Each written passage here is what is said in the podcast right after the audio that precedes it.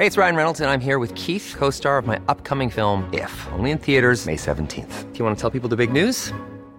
All right, I'll do. Sign up now and you'll get unlimited for $15 a month in six months of Paramount Plus Essential Plan on us. Mintmobile.com slash switch. Upfront payment of $45 equivalent to $15 per month. Unlimited over 40 gigabytes per month. Face lower speeds. Videos at 480p. Active Mint customers by 531.24 get six months of Paramount Plus Essential Plan. Auto renews after six months. Offer ends May 31st, 2024. Separate Paramount Plus registration required. Terms and conditions apply if rated PG. Heraldo Radio. La HCL se comparte, se ve y ahora también se escucha. Ahora al aire. A la una, con Salvador García Soto. Un encuentro del diario que piensa joven con el análisis y la crítica. A la una, con Salvador García Soto.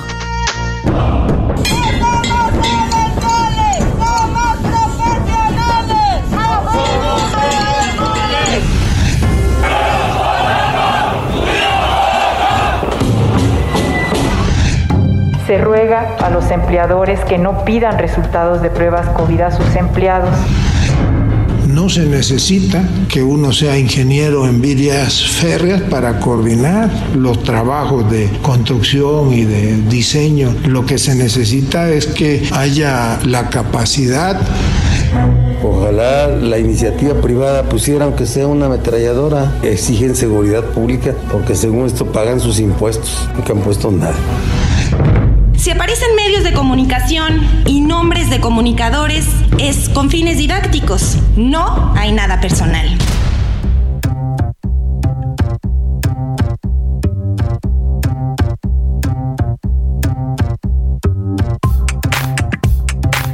Es la una de la tarde en punto en el centro de la República. Los saludamos con gusto. Estamos comenzando a esta hora del mediodía a la una. Este espacio informativo que hacemos para usted todos los días a esta hora del día. Aquí estamos con toda la actitud y las ganas de informarle, de entretenerle y de acompañarle en esta parte de su día. Los saludo con gusto en este miércoles 12 de enero.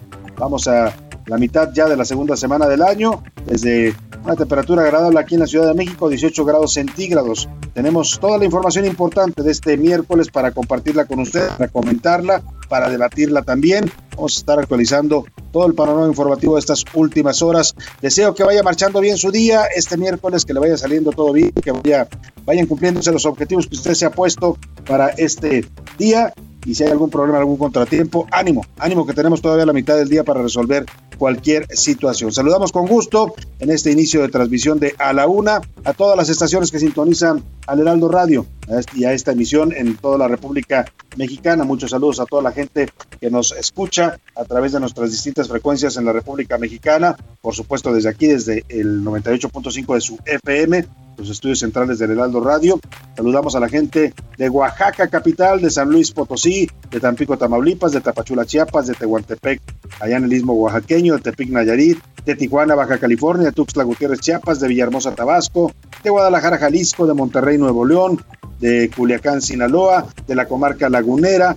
Saludamos también a la gente de Ciudad del Carmen, Campeche, de Coatzacoalcos, Veracruz. Les mandamos un afectuoso abrazo también a toda la gente de Villahermosa, Tabasco, y por supuesto a los que nos escuchan allá del otro lado del Río Bravo, en McAllen y en Bronzeville, Texas. Muchos temas para compartir y comentar este día con usted.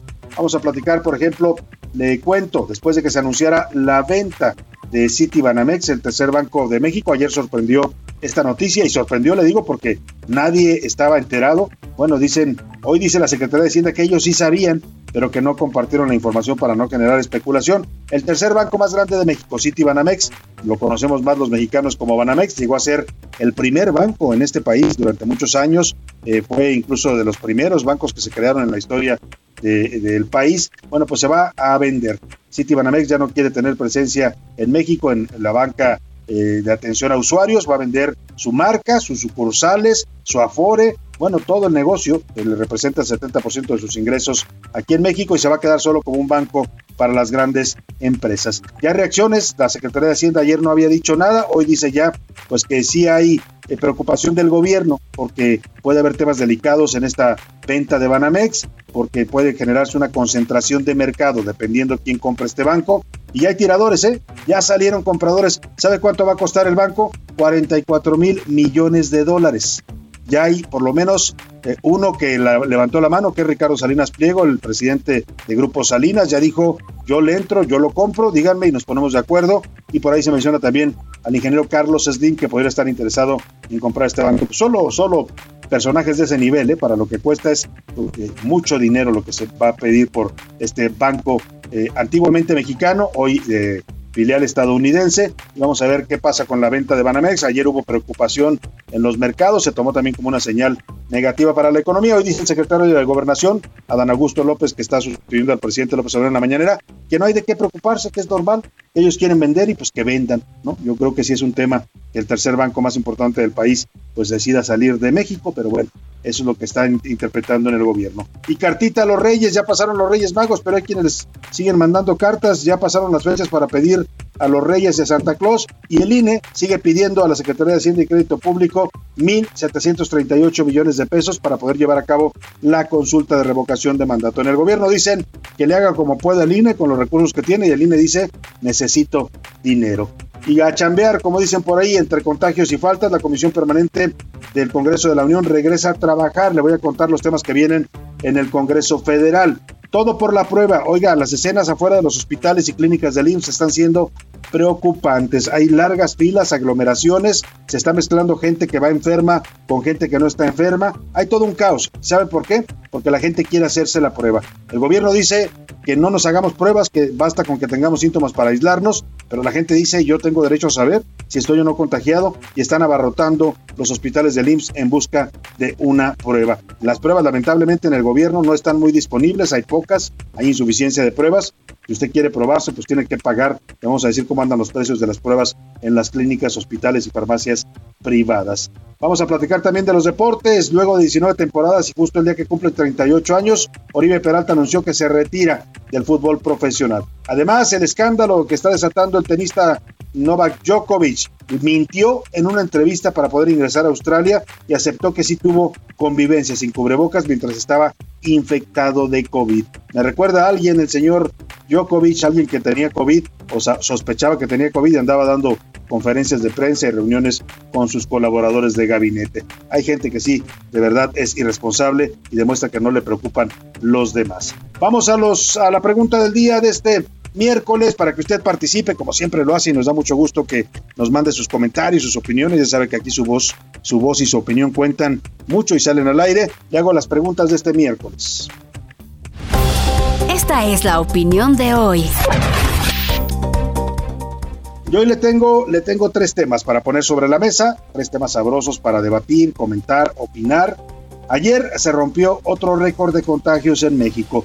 33.626 eh, contagios de COVID tuvimos en un solo día. Es la cifra más alta desde que comenzó esta pandemia allá por el febrero del 2020. Nunca habíamos tenido este pico de contagios. Yo le quiero preguntar, ¿de quién cree usted que es la responsabilidad de que esta cuarta ola de COVID con la variante Omicron pues esté convirtiéndose ya en un tsunami de contagios, tal como lo había pronosticado la Organización Mundial de la Salud en nuestro país? ¿De quién es la culpa? Le doy tres opciones, de los mexicanos que salen y, hacen reuniones sin cuidarse, o del gobierno que no pone medidas estrictas en, este, en esta temporada, o de ambos, de los dos, tanto con responsabilidad del gobierno como de los ciudadanos. La segunda pregunta, el segundo tema que le pongo sobre la mesa, Citibanamex, el tercer banco más grande de México, anunció que se va del país, ya no quiere estar en México, va a vender su marca, sus activos la decisión de este banco estadounidense, ¿qué opinión le merece a usted? Le doy tres opciones para que me conteste. Me afecta porque soy cliente, me preocupa por la situación del país y su economía, o ni me afecta ni me importa. La tercera pregunta, el tercer tema para debatir este día. En redes sociales está circulando un video, se lo voy a compartir ahora lo vamos a comentar más adelante en nuestra cuenta de Twitter, arroba ese García Soto. Son dos jóvenes, dos chicas eh, están en el aeropuerto. Eh, son pareja, son lesbianas, están sentadas tranquilamente sin molestar a nadie, eh, de pronto se dan un beso y una mujer que está cerca de ellas, en esto, esto pasa en la terminal 2 del aeropuerto, se molesta porque se besan y va y les escupe, les escupe cerca de ellas y les empieza a reclamar que se estén besando. Esto terminó, eh, pues, pues claramente una actitud totalmente homofóbica, eh, terminó en una discusión. La señora no solo los, las escupe, sino las agrede delante de su hijo.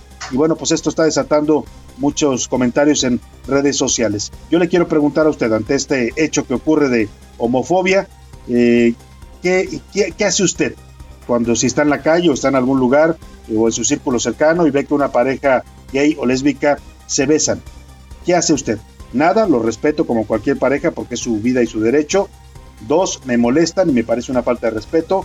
O me incomodan pero no los agredo es el tercer tema que le pongo sobre la mesa, 5518 41 51 99. Es el número donde puede contactarnos vía mensajes de texto o de voz. Usted decida cómo. Aquí lo que importa es que su opinión cuenta y sale al aire. Ahora sí, vámonos al resumen de noticias, porque esto, como el miércoles, ya comenzó. Papelito habla. El gobierno de Jalisco ordenó que para entrar a restaurantes, bares, estadios, salones de eventos y otros lugares será necesario mostrar el certificado de vacunación completo o una prueba PCR con 48 horas de antigüedad. Al top. Durante la segunda semana de enero, los precios del petróleo han ido al alza, alcanzando máximos de 81.71 dólares por barril, cifra que no se veía desde 2018. Violencia. El presidente municipal de Jojotla, en Morelos, Benjamín López Palacio, fue asesinado a balazos afuera de su domicilio. Tenía 10 días en el cargo. Agarra vuelo. La estrategia de reestructura de deuda de Aeroméxico ha dado resultados positivos al lograr más del 80% de apoyo de los acreedores. Pobreza. Organizadores internacionales de derechos humanos denunciaron la falta de alimentos en Cuba, lo que ha provocado enfrentamientos y largas filas en los centros de abastecimientos. Una de la tarde con 11 minutos. Vamos a la información en este miércoles y le platico. En la conferencia mañanera de hoy, el secretario de Gobernación, Adán Augusto López, dijo que el anuncio de Citigroup de vender su banco Banamex en México no le parece que sea una mala señal para la economía. Dijo que es derecho de un grupo de inversionistas retirar su capital cuando ellos quieran, que el gobierno respeta este tipo de decisiones de las empresas y aseguró que las finanzas del país van bien. Recordó que Banamex es el tercer banco. Mire qué paradoja, porque dice, por un lado el secretario, no pasa nada, es normal, pero por otro lado dice, pues sí, estamos hablando del tercer banco más grande de México, tiene ganancias alrededor de de dólares anuales, incluso él reconoce, llegó a ser el banco más importante del país durante mucho tiempo, ya no lo es, ya la decíamos, eh, fue desplazado por los bancos eh, españoles, sobre todo los de BBVA, Bancomer y ahora también Santander, que son el primero y el segundo banco, bancos en México. Bueno, explicó el secretario de Gobernación que ya hay interesados en adquirir estos activos de Citi. Le preguntaban los reporteros si el gobierno estaría interesado en comprar a Banamex. Dijo que no, que no es un tema que le interese al gobierno, que no sabe todavía de propuestas concretas, pero pues que no, que el gobierno no tiene interés. Qué bueno que no lo tenga, ¿eh? porque eso de que el gobierno tenga bancos, pues es cosa como de los años 70. ¿Es un reflejo de este mal estado? No, la economía en el país va bien, en plena recuperación. Pues es simple y sencillamente el ejercicio de un derecho que tiene un grupo de inversionistas en este caso, pues de replantear eh, sus actividades en el país, su inversión. Y mire, el secretario de Gobernación, dicen todos, es muy buen político, ¿no? Muy buen operador político, dicen que es muy bueno, yo he oído varias opiniones de él, eh, eh, de que pues es un buen operador, que le funciona al presidente, muy cercano, muy amigo, pero la economía no es lo suyo, ¿eh? esto de decir que no pasa nada, que es completamente normal, pues no, el gobierno debe tener una posición clara sobre esto. el, ya, ya se pronunció la Secretaría de Hacienda y es que llamaba la atención que ayer la Secretaría de Hacienda estaba calladita, no decía ni pío, bueno, hoy fue más o menos por ahí de las 10, 11 de la mañana que sacó un comunicado para aplicar una posición y es que es importante porque quien regula el eh, sector bancario en este país es la Secretaría de Hacienda. Bueno, pues el secretario Rogelio Ramírez de la O estaba un poco ausente de este tema, tardó en reaccionar, pero finalmente lo hizo. Dijo la Secretaría de Hacienda que la salida de Citigroup del negocio de la banca de consumo no afecta su decisión de seguir con operaciones de otro tipo en México. En un comunicado dice, consideramos significativa y relevante la postura que han externado respecto a que México seguirá siendo un mercado clave y un importante destino de inversión global, refrendando su confianza en nuestro país. Eso sí, advierte también la Secretaría de Hacienda que hay que estar muy atentos a que no se produzcan riesgos de concentración de mercado, es decir, pues que no vaya a llegar un banco ya existente a querer comprar Citibanamex y se conviertan en un, eh, pues un actor dominante en la banca. Laura Quintero, cuéntanos el tema de Banamex, quiénes podrían hacerse de Banamex, Laura, y qué significa este anuncio ayer de City Banamex. Te saludo, muy buenas tardes. Hola Salvador, buenas tardes, qué gusto saludarte nuevamente. Pues desgraciadamente ayer el grupo City Group sorprendió con la noticia de que iba a vender su participación en City Banamex, sobre todo en el segmento de banca de consumo, como parte de una estrategia de su negocio a nivel global. Sin embargo, pues el silencio en las autoridades financieras generó mucho ruido. Hoy la Secretaría de Hacienda emitió un comunicado en donde detallaba que pues los directivos de este grupo financiero a nivel global anunciaron con anticipación esta salida, pero pues que las autoridades habían guardado silencio respetando el anuncio que iba a hacer pues el propio banco el día de ayer. Déjame comentarte, Salvador, que uno de los de los temas que informa la Secretaría de Hacienda es que pues ante la salida de este grupo financiero pues van a cuidar que pues no haya una concentración de los bancos, como sabemos la COFESE ha señalado durante algunas ocasiones que pues hay poca competencia en los bancos aquí en México y pues el énfasis que hace la Secretaría de Hacienda es que van a cuidar este tema y pues reiteró Salvador algo que, que esta noticia, esta decisión del grupo no afecta su confianza en el país. Habría que ver, vamos a ver más adelante pues los detalles de este anuncio, los comentarios de las autoridades financieras al respecto porque pues ahorita hay más dudas que otra cosa. Este es mi comentario Salvador, que tengas buen día.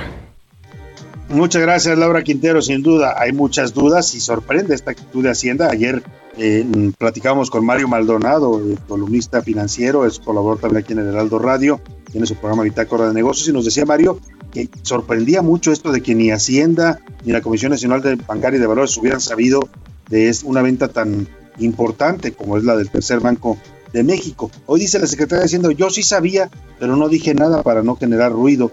Bueno, pues terminó generando más ruido porque ayer mucha gente interpretó esto como una señal de desconfianza en la economía mexicana. Hoy dicen que no, que, no pasa nada, que Citibanamex sigue confiando en México, pero que se van a ir porque, pues porque así lo decidieron ellos. Está raro el tema, ¿eh? Porque mire, el que, el que Citibanamex venda en la banca, digamos, de atención al público, que es lo que va a vender, se queda para ser nada más eh, banca empresarial y a grandes, atender a grandes corporativos, pero todo lo que tiene que ver con sucursales, cajeros, afores, eh, bueno, hasta su patrimonio cultural, que déjeme decirle, Banamex tiene uno de los patrimonios culturales históricos más importantes del país, ¿eh? es un acervo cultural muy importante, tiene arte virreinal, tienen edificios coloniales en el centro histórico, un palacio eh, que se conoce como el Palacio de Iturbide es de ellos, de Banamex, en fin, el tema es que eh, pues no, no parece una buena señal que se vayan de México cuando es el, el banco comercial, lo que van a vender, les representaba el 70% de su negocio, Está bastante raro el tema, pero dice Hacienda que no pasa nada, que siguen confiando en México, y también lo dice el secretario de Gobernación. Ahora la pregunta es, ¿quién se queda con Banamex? Bueno, si usted le interesa, pues ahora le empieza a hacer una vaquita con sus amigos, ¿eh? 44 mil millones de dólares. Si cree que puede llegar a esa cifra, pues podría ser usted un candidato a quedarse con Banamex. Yo la verdad no le entro, no llego a esos temas, pero hay varios ya interesados. Mire, los posibles eh, compradores, de entrada, los gigantes, los dos bancos más grandes de México, BBVA, Bancomer y Santander estarían descartados. Inclusive Banorte, ya sería difícil que ellos pudieran comprarlo porque hay un tema de competencia. O sea, si ellos compran un banco tan grande como Banamex, Banamex es el banco que más sucursales tiene, no solo en México, en todo el mundo. De todos los bancos del mundo es el banco que más sucursales tiene. Son cerca de 70 mil sucursales en toda la República Mexicana. O sea, los tres grandotes, pues Santander, BBVA y Banorte están descartados. Ellos no podrían comprar porque no se los permitiría la ley de competencia. La HCBC podría ser un tirador, HCBC, es un banco, es el quinto o sexto banco. Imbursa, que es de Carlos Slim, ese podría ser uno de los más interesados. Eh, y se reposicionaría también si es que quisiera entrarle al sector financiero el señor Slim. Y el que ya levantó la mano, y ese ya lo dijo públicamente, ayer en su cuenta de Twitter dijo, estoy listo para comprar Citibanamex, lo vamos a hacer. Incluso dijo que si lo compra, lo va a volver de un horario de 9 a 9, como funciona ahora Banco Azteca, es Ricardo Salinas Pliego, el dueño de TV Azteca y el presidente del Grupo Salinas, dijo que él está interesado y le pidió a la gente de Citibanamex pues que comiencen a platicar para ver si se ponen de acuerdo y les compra el banco. También ha trascendido que el presidente, bueno, que el actual presidente de la Asociación de Bancos de México y dueño de Banca Mifel, Daniel Becker, también podría ser un interesado, además de una empresa tecnológico, una empresa financiera tecnológica, una fintech, que también no han dicho el nombre, pero que también estaría interesada en comprar City Banamex. Pues ahí está el tema. Y mire, mientras llegan este tipo de noticias, como ayer, que se conjuntó este anuncio de la salida de Banamex del mercado mexicano, como también del mercado de banca comercial, como también la fuga de capitales más alta que hemos tenido desde 1991, la fuga de inversiones que se fueron de México. Bueno, pues eh, la inflación eh, sigue también en México bastante fuerte, pero no somos el único país, este es un fenómeno mundial.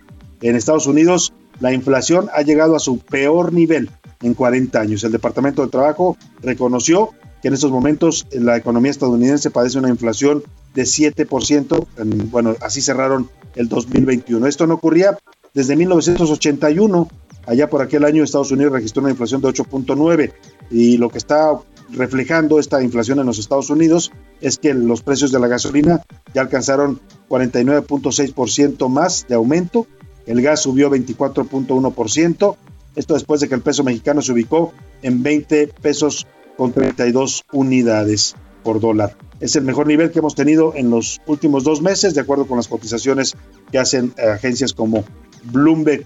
Mientras tanto, la Bolsa Mexicana de Valores en este momento se mantiene al alza, está creciendo más, más 1.8 en estos momentos hasta esta hora del día. Vamos a otros temas, otros temas importantes en este miércoles de platico. El tema de la revocación de mandato pues sigue siendo polémico. Por un lado, el eh, gobierno, el presidente López Obrador insisten pues en que el INE debe realizar la revocación con los recursos que tiene. El INE dice no me alcanza el presupuesto, me recortaron en la Cámara de Diputados casi 3 mil millones que necesitaba para organizar la consulta. Y ahora el INE lo que está haciendo, pues porque así se lo ordenó la Corte, es pedir apoyo a la Secretaría de Hacienda. Está pidiéndole el INE 1.738 millones a la Secretaría de Hacienda para que los apoyen para poder realizar la consulta de revocación de mandato. Vamos contigo, Elia Castillo, para que nos cuentes de esta petición de dinero que hace el INE. Está como los maderos de San Juan. El INE piden pan y no les dan. Muy buenas tardes, Salvador. Te saludo con gusto. Así es. En unos momentos el, el, Consejo General del Instituto Nacional Electoral pues discutirá el proyecto en el que, que someterá a, someterá a discusión de los integrantes del Consejo General en donde justamente como bien comenta se le solicita a la Secretaría de Hacienda y Crédito Público 1.738 millones de pesos para la eventual realización de la consulta de revocación de mandato. Esto luego justamente de la sentencia que emitió la Sala Superior del Tribunal Electoral del Poder Judicial de la Federación el pasado 29 de diciembre, Salvador, en donde recordemos, uno, instruyó al INE, ordenó al INE a que continuara con el proceso de preparativos para esta consulta y dos, eh, que solicitara los recursos, que hiciera los ajustes presupuestales necesarios y en caso de que no le alcanzara, pues que solicitara los recursos necesarios a Hacienda, a quien también pues instó, obligó a que eh, pues le, provea al instituto de los recursos que necesita para realizar esta consulta y en caso de que diga que no, pues justifique perfectamente por qué no le va a dar este dinero. Te comento, eh, Salvador, que uno de los de los ajustes que hizo el Instituto Nacional Electoral y señala en este proyecto, pues dijo que logró eh, reducir eh, 524 millones de pesos al monto de los 3.830 millones de pesos que solicitó a la Cámara de Diputados para realizar esta consulta ciudadana. Así es como el instituto dice logró eh, por sí solo una bolsa de poco más de dos eh, de dos mil millones de pesos para realizar este ejercicio, por lo que ahora únicamente le está pidiendo a la, a la Secretaría de Hacienda 1.738 millones. En unos momentos eh, se someterá a discusión de los integrantes del Consejo General este proyecto, Salvador, y bueno, pues dudo que, que no que no sea aprobado por la mayoría de los consejeros y bueno, veremos la respuesta que dé la Secretaría de Hacienda a esta petición presupuestal por parte del INE. Y yo dudo también mucho, Elia, si me permites, pues que se los vayan a dar, pero oye, Elia, te quiero preguntar, eh, dice hoy el secretario de Gobernación en la conferencia mañanera, Dan Augusto López, que el INE ya detuvo el proceso de validación de firmas porque ya alcanzaron la cifra necesaria para convocar a la consulta. ¿Esto es real? No, no, Salvador. el INE continúa con el proceso de validación toda vez que hasta esta mañana únicamente se tiene el, no, el 79%, 77%, corrijo, de el 100% de las dos millones 758 mil firmas que se requieren para solicitar la consulta de revocación de mandato. En lo que sí ya cumplieron, Salvador, fue en las 17 entidades. Recordemos que la ley de consulta de revocación de mandato establece que al menos 17 de las 22 entidades deben alcanzar el 3% de apoyo. Muy bien. Muy bien. Gracias, Elia Castillo, por tu reporte. Muy buena tarde. Muy buena tarde.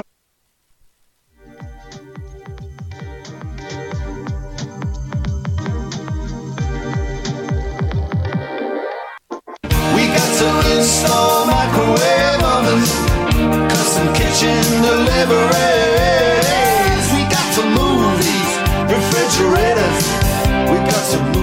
Escuchas a la una con Salvador García Soto. En un momento regresamos. Heraldo Radio, la HCL se comparte, se ve y ahora también se escucha.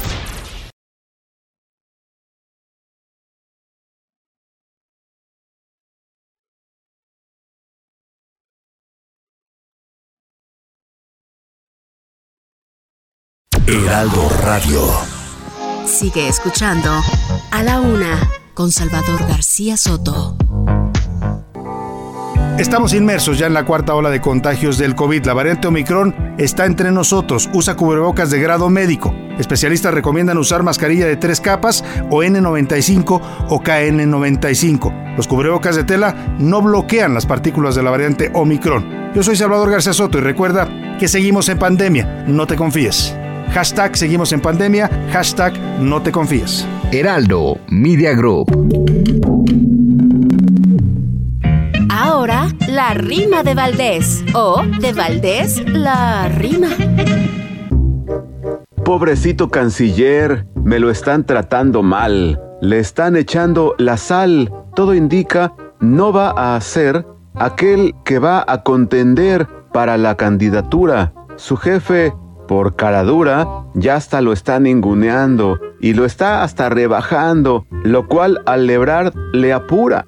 Enfrente de diplomacia, el preciso, sin respeto, le puso su estate quieto, así sin tantita gracia. Eso es una gran desgracia para el pobre de Marcelo, quien debe ver con recelo a la jefa de gobierno, que le está haciendo un infierno de tonta no tiene un pelo. Aún así, Marcelo aguanta y le sigue echando loas contra alimañas y boas. Tiene una paciencia santa, ni el pelo se le levanta, que en la cara se eche agua, porque ya ni en Nicaragua le acatan la decisión, errática la ocasión, que se baje las enaguas.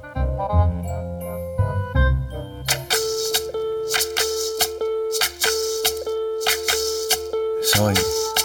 Soy lo que dejaron, soy toda la sobra de lo que se robaron. Un pueblo escondido en la cima, mi piel es de cuero, por eso aguanta cualquier clima. Soy una fábrica de humo, mano de obra campesina para tu consumo. Frente de frío en el medio del verano, el amor en los tiempos del cólera, mi hermano. El sol que nace y el día que muere, con los mejores atardeceres. Soy el desarrollo en carne viva, un discurso político sin saliva.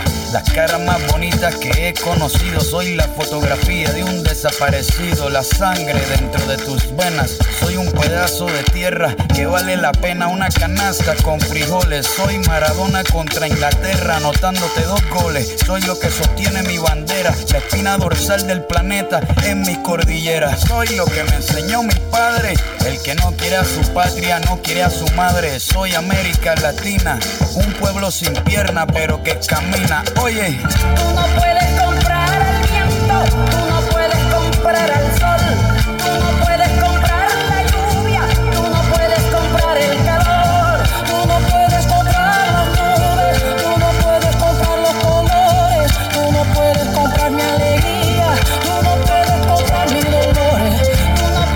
la tarde con 33 minutos, ya estamos de regreso aquí en A la Una y estamos escuchando una gran canción. Es Calle 13, la canción se llama Latinoamérica, una canción del año 2010, además de Residente, el creador de esta canción, participan Susana Vaca, Totola Momposina, María Rita y Rita María. Una canción que habla de América Latina, de este gran eh, de esta gran región del planeta donde se ubica nuestro país, México, también así como es grande y rica en recursos minerales, también explotada, también asediada, también controlada por los Estados Unidos. No se puede comprar la riqueza de Latinoamérica y tampoco se puede comprar a su gente, dice Calle 3 en esta canción.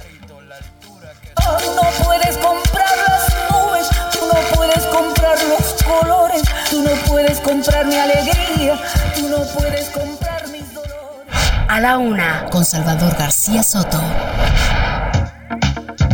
Y vamos a más información. En este miércoles, la Comisión Permanente del Congreso de la Unión reanudó sus sesiones. Lo hace de manera semipresencial. Ha habido, ha habido un rebrote fuerte de casos eh, de COVID, tanto en la Cámara de Diputados como en el Senado. Hay varios ya congresistas, lamentablemente, que han fallecido por COVID en este país y están reanudando sus sesiones, pero de manera híbrida. Algunos están presenciales, otros se conectan vía remota. La mesa directiva convocó a una sesión ordinaria hoy a las 11 de la mañana en el Palacio Legislativo de San Lázaro. El presidente de la Cámara de Diputados, Sergio Gutiérrez Luna, confirmó que los contagios aumentaron 10% con respecto a las pruebas que se hicieron a legisladores en diciembre y noviembre pasados. Vamos contigo, Iván Saldaña, para que nos cuentes este inicio de sesiones de la permanente. Hay temas importantes que se van a discutir ahí en este organismo del Congreso Federal. Buenas tardes, Iván. Buenas tardes, Salvador, amigos del auditorio. Sí, efectivamente se reanudó el día de hoy las actividades, 11.30 de la mañana arrancó esta sesión.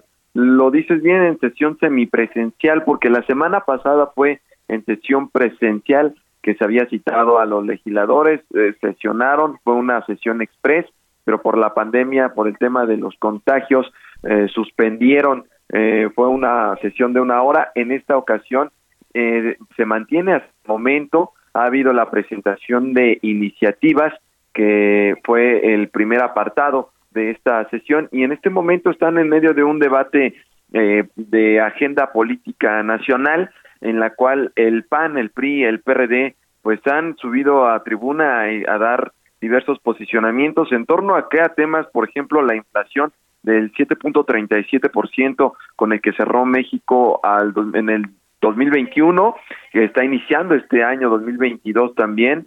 Eh, también respecto a la falta de, de pruebas de COVID-19, es otro tema de los que ha expuesto el PRI en este momento, el PRD, y también se espera que en las posiciones que dé Morena eh, y los aliados de, de mm, el PT y el Verde Ecologista pues, también eh, sean en defensa de la actuación del gobierno sobre el tema de la economía y sobre todo también el tema de la salud.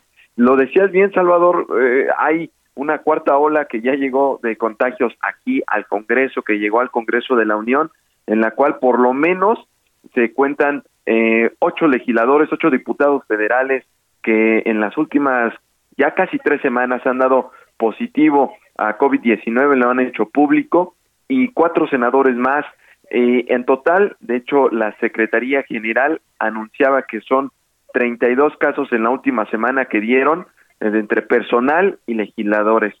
Eh, también dio por ahí la secretaria general Graciela Báez en un comunicado, quien por cierto ella fue una de las de, de, de las pues eh, altos mandos de la Cámara de Diputados que también se contagió esta semana pasada, eh, pues también dio un balance de que eh, en la pandemia van 771 casos positivos en total del personal de la Cámara de Diputados, de los cuales son 118 corresponden a diputados y 653 a personal Salvador. Y decía nada más por último, decía en la conferencia hace un momento, en una conferencia de prensa, el presidente de la mesa directiva de la Cámara de Diputados y también presidente de la Comisión Permanente, eh, Sergio Gutiérrez Luna, decía que pidió un informe al Senado y a la Cámara de Diputados para que le, informen de cuántas personas se han contagiado en los últimos días eh, en, par, en ambas cámaras y también cuántos ya salieron de esta enfermedad.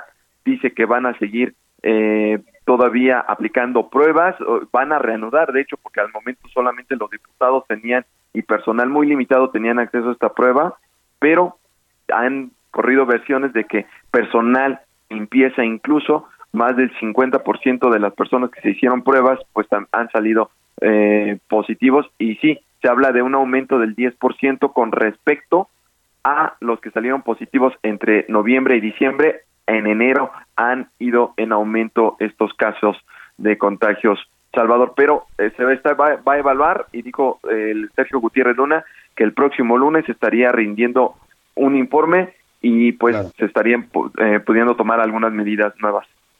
Vamos a estar muy pendientes. Iván Saldaña, pues sin duda la cuarta ola está golpeando a todos los mexicanos y la Cámara de Diputados, el Congreso de la Unión, no, no son la excepción. Te agradezco mucho el reporte, Iván. Buenas tardes. Buenas tardes a todos. Y oiga, siguiendo con el tema de COVID, qué bueno que los diputados se hagan pruebas. ¿eh? Lástima que no todos los mexicanos en este momento estén teniendo acceso a las pruebas, porque hay un serio problema. Ahora le voy a platicar lo que está ocurriendo en los hospitales del IMSS. Ya desde ayer le reportábamos esta situación. Hoy es portada en los principales periódicos, la noticia que ayer aquí le dimos, largas filas, aglomeraciones, caos afuera de varios hospitales del IMSS, aquí en la Ciudad de México y en varios estados de la República. La gente quiere hacerse la prueba. Lamentablemente no hay suficientes pruebas. Lo que se está provocando es un poco de contagio porque mezclan ahí en estas largas filas. Hay gente que ha esperado, bueno, que se ha ido a dormir ahí para poder tener una prueba, pero están mezclando en las filas a gente que va enferma y a gente que no tiene síntomas. Mire, eh, hablando del tema del COVID, eh, la vacunación de refuerzo que le está poniendo a los maestros para que pues regresen a clases, la realidad es que el regreso a clases ha sido bastante irregular en el país. ¿eh? Hay lugares donde sí regresaron, hay lugares que dijeron no, de plano nosotros no. Ayer platicábamos de este tema con el doctor Alejandro Macías en televisión y nos decía que él no recomendaba en este momento que vuelvan los niños a las escuelas, que lo más prudente sería pues, esperar 15, 20 días hasta que baje un poco esta ola de contagios. Por lo pronto están vacunando a los maestros de Puebla, de Chiapas, de Sonora y de la Ciudad de México. Delfina Gómez, la secretaria de Educación, estuvo hoy en la mañanera. En un video se conectó desde la ciudad de Puebla, estaba acompañada ahí por el gobernador eh, Miguel Barbosa, y bueno, dijeron que ya están empezando a vacunar, exhortó a los maestros y administrativos eh, que se que acudan a recibir su dosis de refuerzo. Ya están aquí nuestros maestros eh, esperando el proceso de vacunación y este es con la finalidad, como lo ha establecido nuestro presidente, eh, la prioridad que se tiene para este regreso a clases que sea de manera segura y una de las formas es tener seguro a nuestro personal que va a estar dentro de ese proceso educativo. Por ello, invito a todos los maestros, al personal administrativo, al personal manual, a que venga a aplicarse este refuerzo que sin duda nos va a generar una confianza de seguridad en nuestra salud. Pues ahí está el llamado que hace la secretaria de Educación a los maestros. Aquí en la Ciudad de México también están vacunando ya a los maestros de instituciones públicas y privadas. Algunos de ellos, eh, los que están recibiendo ahora la vacuna, son los que fueron vacunados en mayo y junio con la vacuna Cancino. Están vacunándolos en las alcaldías de Tlalpan, Xochimilco, Tláhuac y Milpalta. También pueden ir a la sede del TEC de Monterrey, que se ubica en Tlalpan, aquí en Periférico Sur. Hoy eh, pueden vacunarse maestros que tengan las letras A y B en sus apellidos. Eh, mientras tanto, en Baja California anunciaron que van a vacunar a los jóvenes de 13 años, a los adolescentes de 13 años de edad en adelante. Atahualpa Garibay, cuéntanos esta decisión que toman las autoridades de Baja California. Buenas tardes. Buenas tardes, Salvador. Buenas tardes al auditorio para informar que la gobernadora del estado, Marina del Pilar Ávila Olmeda, anunció que a partir de este jueves en la entidad se vacunarán a los menores de 13 años de edad. Cabe destacar que hace algunas semanas también en Baja California ya se aplicaba la vacuna contra el COVID-19 a los menores de 15, 16 y 17 años de edad, a diferencia de la mayoría del resto de los estados de la República. En Baja California hay más de 3 millones de habitantes, entre adultos mayores, adultos de 50 a 60 años, de 40 a 50 años de edad y de 20 a 30 años de edad, que ya cuentan con su refuerzo contra el COVID-19. En julio de este año se logró la llamada inmunidad del rebaño, es decir, Baja California fue punta de lanza en la vacunación contra el coronavirus. Este jueves se espera que en 13 sitios de vacunación distribuidos en los cinco municipios de Baja California comience la vacunación de los menores de 13 años de edad, tal como lo anunció la gobernadora del estado Marina del Pilar, Ávila Olmedo. Hasta aquí mi reporte. Buenas tardes. Muchas gracias, Atahualpa Garibay. Pues qué bueno que vacunen a los eh, niños, a los adolescentes de 13 años en adelante. Es una buena decisión, me parece, porque estaba viendo yo cifras de los muertos por COVID en, eh, en general en el mundo y hay una cifra importante de menores de edad eh, que han fallecido por esta enfermedad. Bueno, eh, eh, sobre el estado de salud del presidente, si usted está pendiente de la salud del presidente que tiene COVID, hoy el secretario de Gobernación, Adán Augusto López, dijo que está bien, que sigue mejorando. Bueno, pues ayer lo vimos ahí tomándose la temperatura y mostrando su oxigenación que es buena. lo que reportan es que el presidente sigue estable con su contagio de COVID. Por cierto, la jefa de gobierno de la Ciudad de México, Claudia Sheinbaum, salió negativa a la prueba de COVID que se realizó. Eh, afortunadamente ella eh, pues estuvo en contacto también con el presidente el lunes, ya se hizo la prueba y dijo que fue negativa. En tanto, ayer en México tuvimos una nueva cifra récord. El máximo pico de contagios desde que comenzó esta pandemia se produjo ayer con 33.626 mexicanos contagiados, toda la mayoría de ellos por la variante Omicron en las últimas 24 horas. Es el número más alto de casos, le decía, desde febrero de 2020, cuando comenzó oficialmente esta pandemia en nuestro país. Ayer se reportaron 162 muertos por COVID en el país. En Colima, mientras tanto, están muy cerca de regresar al semáforo naranja. Los contagios han ido en aumento en las próximas horas en la entidad colimense. Vamos con Marta de la Torre, nuestra corresponsal, para que nos actualice. Marta, buenas tardes. Así es, Salvador. ¿Qué tal? Buenas tardes. Pues la secretaria de Salud en Jalisco, Marta Janet Espinosa Mejía, informó que Colima mantiene su nivel de riesgo moderado de amarillo, pero está a dos puntos porcentuales de pasar al riesgo alto, es decir, al semáforo epidemiológico de color naranja. Y es que la funcionaria dijo que las últimas cuatro semanas se mantiene 40.8 veces más los casos que los registrados semanalmente hace un mes. Indicó que el avance de las mediciones del semáforo de riesgo epidemiológico demuestran un crecimiento en cuatro de los diez indicadores. Por ejemplo, la tasa de reproducción efectiva pasó de 1.10 a 1.13 y la incidencia de casos estimados pasó de 14.3 a 119 por cada 100.000 habitantes. También la funcionaria dio a conocer que la variante Omicron tiene menor virulencia, pero no por eso significa que sea menos grave y reafirmó que la infección por el coronavirus SARS-CoV-2 en cualquiera de sus variantes, Delta u Omicron, también causa gravedad, muerte, secuelas, ausentismo escolar, ausentismo laboral y pudiera hacer colapsar los servicios de salud, por lo que pidió a la ciudadanía mantener los cuidados sanitarios para evitar los contagios y evitar la movilidad en la medida que sea necesaria. Hasta aquí el reporte desde Colima. Gracias, buenas tardes. Buenas tardes, gracias a, nuestra corresponsal Marta allá en Colima. Y vamos ahora, mire, en la frontera sur, pues está convirtiendo también en un foco de contagio. Había supuestamente un protocolo que acordaron México y Guatemala para blindar la frontera, para evitar que la variante Omicron pues anduviera pasando de México a Guatemala o de Guatemala a México. Pues cualquier eh, protocolo que hayan puesto ya fracasó. Hay en este momento un eh, índice alto de contagios en la zona fronteriza sur.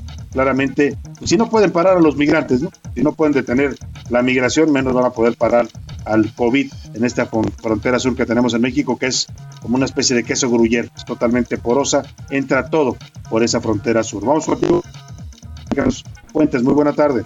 Salvador, buenas tardes. Te saludo con gusto desde la frontera sur de México, justo donde el gobierno de Guatemala anunció que a partir del 10 de enero implementaría medidas sanitarias y de seguridad para evitar que cualquier extranjero o mexicano ingresara por sus fronteras terrestres y aéreas con posibles contagios de COVID-19 y la nueva variante Omicron que ya llegó a este país centroamericano. Pues hemos hecho un recorrido por la franja terrestre que compartimos con Guatemala y hemos constatado que ni piden prueba PCR negativa de COVID y tampoco piden carnet de vacunación, que eran los requisitos que el gobierno de Guatemala comenzaría a exigir a cualquier extranjero que deseara ingresar por las vías terrestres. Guatemala y Chiapas comparten tres puertos fronterizos formales en los cuales en ningún momento las autoridades de salud de Guatemala ni tampoco migratorias han estado exigiendo este tipo de requisitos que dijeron se implementarían ya a partir de este mes de enero. Hasta el momento también, Salvador, déjame comentarte que ni el gobierno mexicano implementa cercos sanitarios del lado mexicano, ya que cualquier guatemalteco que desee ingresar a territorio chiapaneco lo puede hacer si presenta la documentación migratoria necesaria para acceder a municipios como Tapachula, Suchiate y otros que se encuentran en colindancia con Guatemala. Así que Salvador, más atole con el dedo por parte de los gobiernos mexicanos y guatemaltecos en torno a medidas sanitarias fronterizas contra el COVID-19. Salvador, el reporte. Lo dice muy bien, lo dice muy bien nuestro corresponsal José Torres Cancino, más atole con el dedo. Dijeron que iban a poner protocolos, que iban a poner filtros para sellar la frontera, para blindarla sanitariamente. No hicieron nada. Mire, si no tenemos controles ni filtros aquí en los aeropuertos, en el Aeropuerto Internacional de la Ciudad de México, puede llegar cualquier extranjero de cualquier parte del mundo, puede traernos la variante que quiera de COVID y no le pedimos ninguna prueba, pues ¿qué vamos a tener allá en la frontera sur, que es una tierra casi olvidada de Dios? Vamos ahora a Jalisco, donde aumentaron las hospitalizaciones. Mayeli Mariscal nos platica. Mayeli, buenas tardes. Hola, ¿qué tal Salvador? Muy buenas tardes, buenas tardes también a todo el auditorio. Pues acá en la zona metropolitana de Guadalajara ya comienzan a llegar pues un mayor número de personas a los hospitales de la zona metropolitana, esto debido a complicaciones del COVID y aunque todavía no hay una saturación en estos nosocomios, así lo ha dicho también la autoridad en el estado, se pueden habilitar las camas conforme se vayan requiriendo. El número de casos activos que se han reportado en estos últimos días pues ya casi rondan los dos mil casos diarios activos que se han detectado. Y bueno, contrario a esta saturación que ha ocurrido en otras entidades de la República, incluso a través de la plataforma federal en donde se manejan datos y contemplan algunos hospitales también de Jalisco al 100%, eh, desde el Instituto Mexicano del Seguro Social se aclaró que todavía no están saturados esa es la información desde Guadalajara, Salvador. Muy buen día para todos. Muy buenos días también, muy buena tarde también allá en Guadalajara, nuestro corresponsal Mayeri Mariscal. Oiga, aquí en la Ciudad de México, mire, todavía el lunes que apareció ya con síntomas y ya contagiado, porque por la tarde que se hizo la prueba dio positivo, el presidente López Obrador afirmaba que afortunadamente pues esta variante era muy leve y que no había incremento en las hospitalizaciones. Falso falso de toda la falsedad lo que dijo el presidente. Ya desde ese día, ese lunes, se reportaban hospitales eh, públicos saturados en la Ciudad de México por hospitalizaciones de COVID. La mayoría de la gente que está llegando, hoy veía una estadística, el 74% de los hospitalizados en este momento en, en México y en el mundo, el 74% son gente que no se vacunó. Por eso le decía que esta cuarta ola es la ola de, de los necios, ¿no? Los que no quieren vacunarse, los que insisten. Por cierto, más adelante le voy a poner una canción ahí que hicieron los tres tristes tigres, una parodia a la gente que no se quiere vacunar, les dedicaron, hay una canción, una versión de una canción de banda.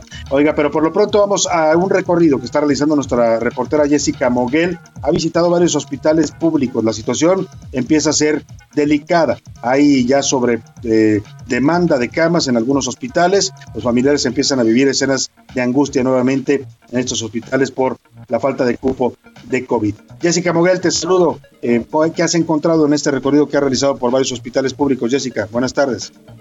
Muy buenas tardes, Salvador. Así es, pues no hemos visto eh, el caos que, que se dio en 2020 cuando muchos hospitales ponían estos letreros donde advertían pues que estaban completamente saturados y llevaran a los familiares a otros lados. Sin embargo, las condiciones pues ya comienzan a complicarse en varias zonas de la Ciudad de México. El primer hospital que nosotros recorrimos fue el de Ajusco Medio en la alcaldía Tlalpan. Allí nosotros nos encontramos con Lourdes. Ella tiene un familiar que desde hace dos semanas está hospitalizado por COVID-19, pero que se ha complicado el caso porque tiene una diálisis y también padece de hipertensión. Este paciente, Salvador, sí estaba completamente vacunado, tenía su esquema completo de vacunación con el biológico de Sputnik V.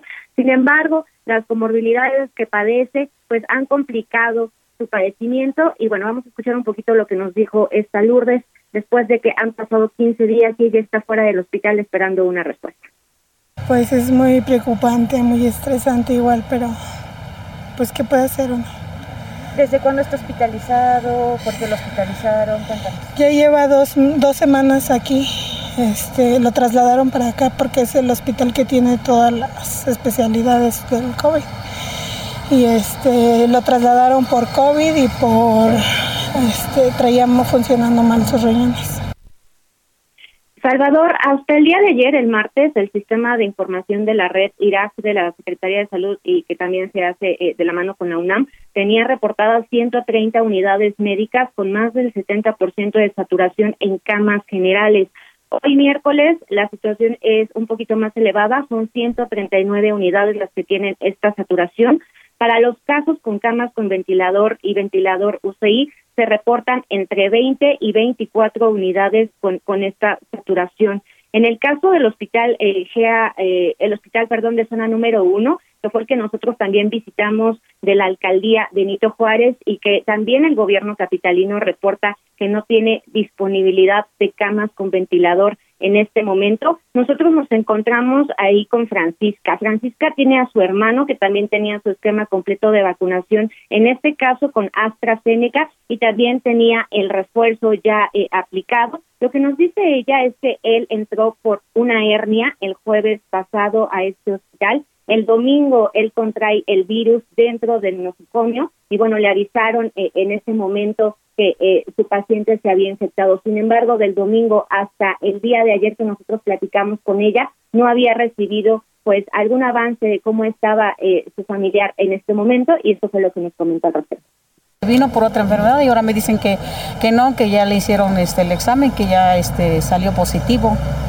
Sí, y hasta ahorita pues no nos dan bien informes y eso no se vale porque pues supuestamente estamos aquí en el hospital pero pues no, no nos dicen nada.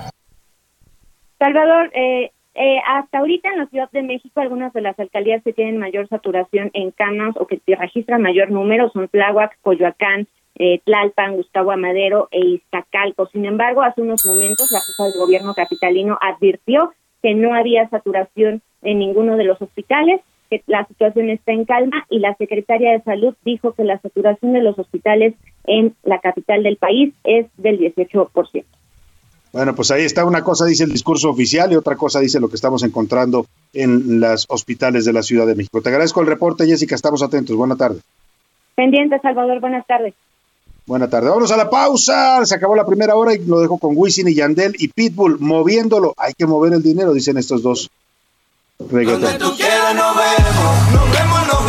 Escuchas a la una con Salvador García Soto. En un momento regresamos. Heraldo Radio 98.5 FM, una estación de Heraldo Media Group, transmitiendo desde Avenida Insurgente Sur 1271, Torre Carrachi, con 100.000 watts de potencia radiada. Heraldo Radio, la HCL se comparte, se ve y ahora también se escucha. Ya estamos de vuelta con A la Una con Salvador García Soto.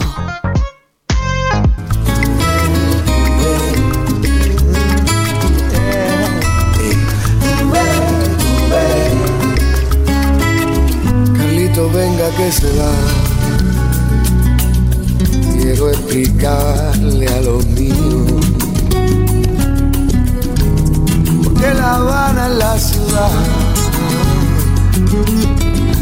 los sueños aprenden a nadar.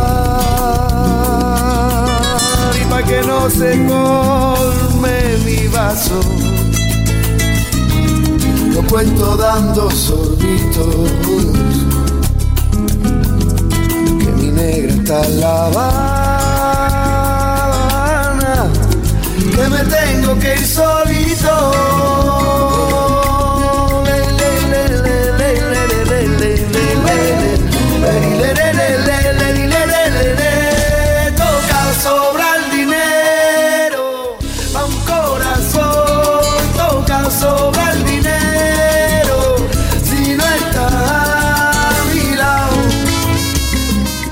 Son las 2 de la tarde en punto en el centro de la República. Es un gusto saludarlo a esta hora del mediodía cuando estamos comenzando ya la segunda hora de A la Una. Vamos ya por la segunda parte de este espacio informativo, todavía con mucha información, con muchos temas, muchas historias, noticias o entrevistas que vamos a compartir en esta segunda parte.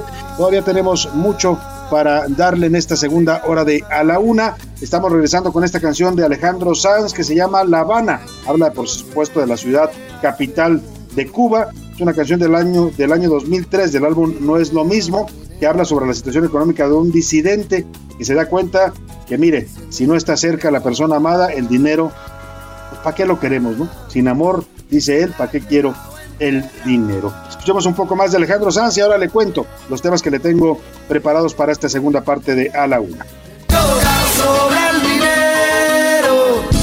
corazón,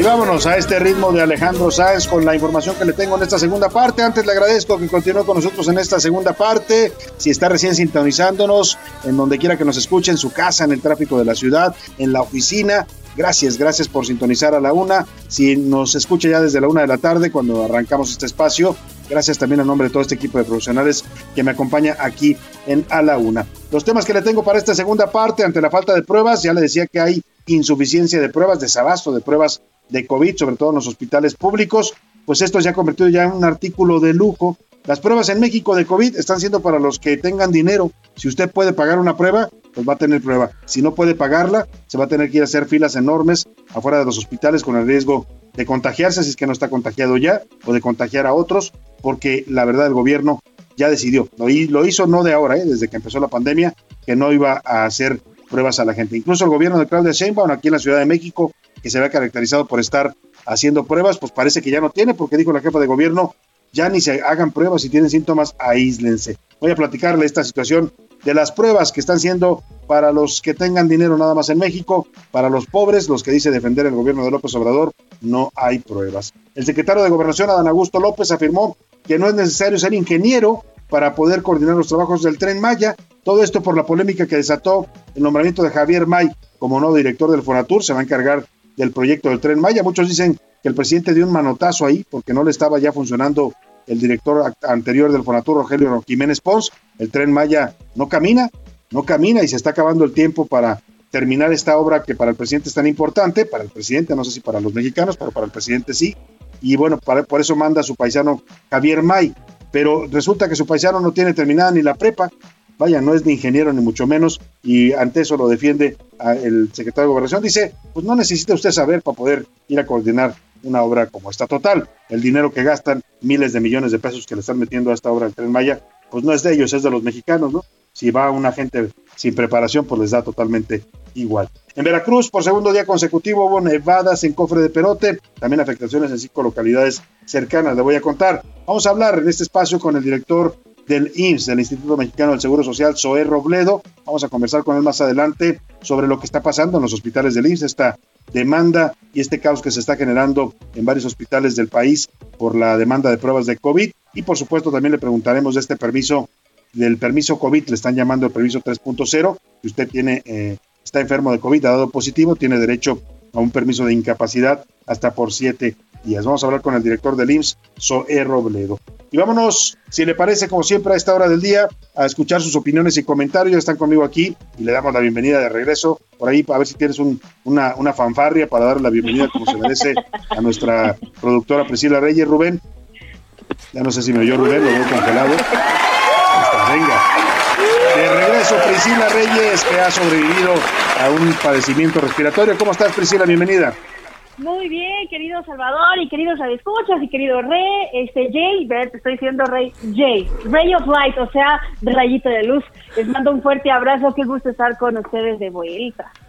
Qué gusto, Priscila, escucharte bien. Sabemos que no la pasaste tan bien, que estuvo complicado, pero bueno, lo bueno es que ya estás aquí y que estás bien. José Luis Sánchez, bienvenido también. Salvador García Soto, Priscila Reyes, qué bueno escuchar tu voz. Se te extrañó, los mensajes así lo evidenciaban. Se te extrañó también por acá y extrañarte y siempre saber que estás bien a todos, a todo el equipo y a toda la gente. Nos da, nos da mucho gusto. Bienvenida de regreso. Oye, José Luis Sánchez, Priscila, que ya le vamos a empezar a decir algo así como el inmortal, porque no, no, no ha tenido COVID en todo este tiempo. Yo conozco poca gente que no le haya dado por lo menos una vez el COVID. Mira, la verdad bueno, ahorita, ahorita él es el que el que no ha tenido y también Ivanini y yo todavía no. A ver, yo yo salí negativa, acuérdense. Yo no tengo COVID, quién sabe. Todavía no tienes COVID, Una claro. bronquitis, Pues sí. así es. Oye, me mandaron un meme, Salvador, de, que decía algo así como, todo mundo se enferma de, de Omicron, todo mundo, y al final dice, no seré yo el Omicron porque yo no me enfermo. Pues algo así. No, mira, la Algo verdad es así que me he estado pasando, pero qué cuidando bueno. y qué bueno que me he mantenido sano, qué bueno. Qué bueno que te has mantenido sano, José. Luis. Eso, quiere decir que te cuidas porque no ha parado, Sí, José Luis. ¿eh? Toda esta cuido pandemia ha estado, bastante. ha estado- hemos estado trabajando intensamente aquí en los espacios de radio y televisión. Y bueno, vamos a las preguntas de- del día. Hoy hicimos tres preguntas interesantes, Priscila, José Luis. Primero preguntamos a la gente sobre este hecho de homofobia que se produjo. Corrijo, dije yo, fue en el aeropuerto del Internacional de Ciudad de México. No, en realidad fue en una calle peatonal de ahí de la delegación Cuauhtémoc, de la alcaldía Cuauhtémoc.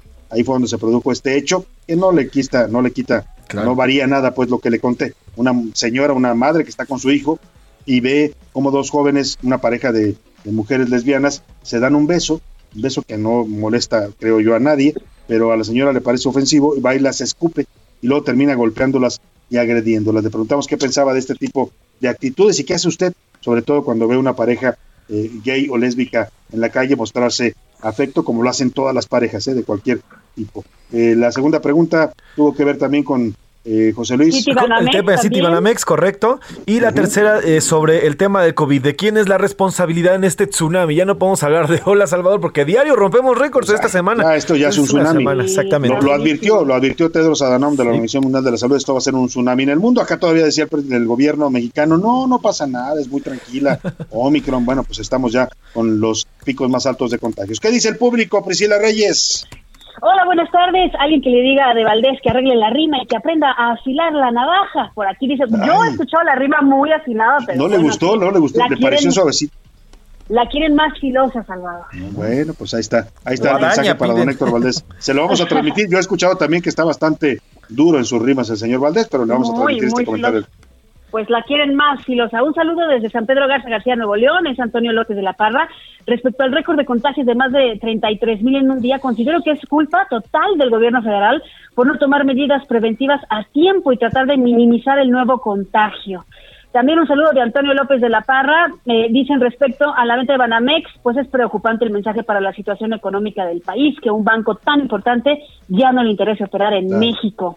Claro. Muy buenas tardes al mejor noticiero de México. Eso. Saludos, Salvador García. Gracias. Eso es todo. Aquí en la laguna están vacunando a los rezagados con la vacuna Cancino. Y esa vacuna no está autorizada en la OMS. Los maestros se tuvieron que vacunar con otra vacuna al mes. Les dejo este dato para que lo revisen. José García lo dice. Pues sí, José, lamentablemente es una vacuna que el gobierno mexicano decidió utilizar ante la falta de disponibilidad también de las vacunas. Era cuando no había muchas vacunas, pues echamos mano de las que había y la Cancino fue una de ellas, aunque sí no tiene todavía el reconocimiento de la Organización Mundial de la Salud porque no terminó todos sus protocolos, pues, aunque muchos mexicanos la han recibido. Por aquí, Miguel Ramírez del Estado de México dice sobre el tema de Citi es una señal de falta de confianza de los inversionistas en México. AMLO y su pésimo gobierno ha provocado esta desconfianza sobre el COVID. Es culpa del gobierno por el mal desempeño ante la pandemia y es culpa también de la población por no, no cuidarnos. Hay mucha gente que en las calles va sin cubrebocas.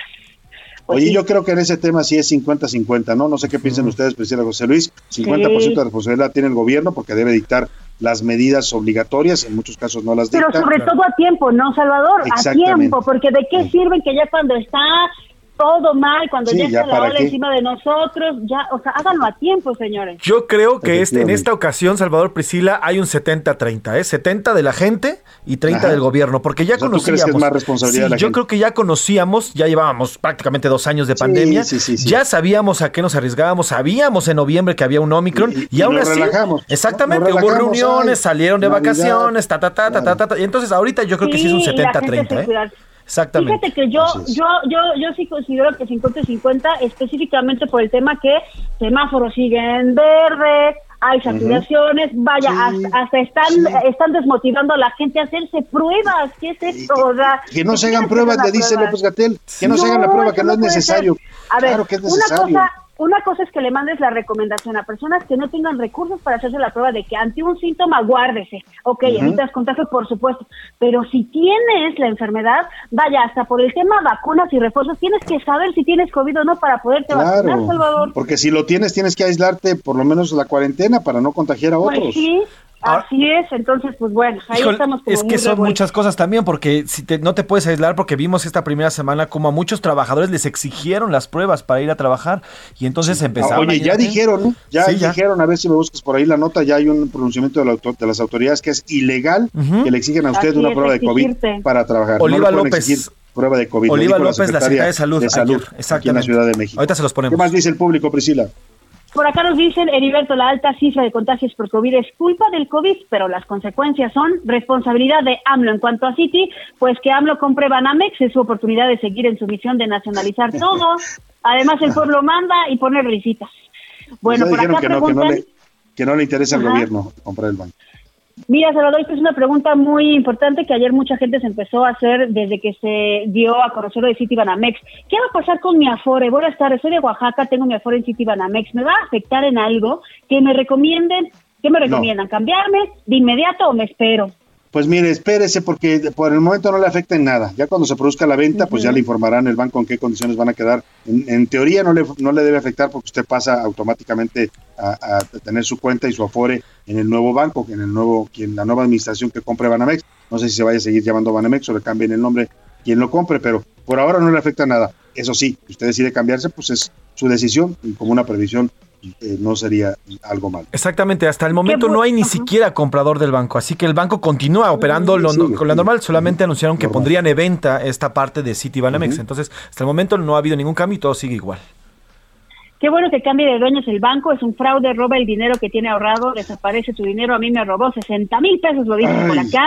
Me tocaron Por otro una llaga. lado- Yo fui cliente de ¿Ya, Banamex sí? por, por, por casi 15 años y terminé Cuéntanos, odiando. No, ya hace como Cuéntanos, 5 por años que los dejé, que los abandoné, me fui a otro banco. Pero sí, la verdad que tenían un pésimo servicio, una pésima actitud con los clientes, no te resolvían nada, te daban largas. Bueno, pues y hablar, ahí está City Banamex todavía. Que tengan un excelente año, les envío un abrazo, muchas gracias. Sobre la venta de Banamex me preocupa porque ahí está mi Afore. Bueno, ya le acabamos de- de decir esto al respecto. Buenas tardes, el Banamex tenía muchas quejas y nadie lo sancionó, mira, de lo que estabas hablando, Salvador. Y ahora todo lo que se va a llevar el dinero del cuentadiente, que regrese todo lo que se robó, lo está diciendo la señora Hernández. Pues Saludos de. Felipe de León en relación con el tema de la señora que escupe a las chicas y que además las agrede por besarse representa una subcultura que no termina por erradicarse. Pero lo peor es que las autoridades en nuestro país no hacen nada. ¿Dónde están las instituciones que deben sancionar este tipo de violencia y discriminación con APRED, todos los demás NRH, etcétera? Claro, es un acto de discriminación y sí hay leyes que lo sancionan, ¿eh? Si, si, si estas chicas van y ponen una demanda, una denuncia incluso penal, sí lo sí pueden, eh, pues sí puede, porque además es agresión, Priscila, no solo es la homofobia, sino es la agresión de la que son objeto, ¿no? Así es. Empatía ante todo pide por acá, dicen sobre la pareja lesbiana, pues no me afecta ni molesta. La señora qué mal ejemplo le dio a su hijo. ¿Qué tal si más adelante le gustan las personas del mismo género? No, pues ya lo Mira aterró qué al pobre buen comentario. Lo dice Carola Guerra. Hola a todo el equipo, soy Jessica Martínez. Quiero preguntarles algo. Estoy contagiada de COVID, me enteré ayer. Ya estoy medicada y aislada.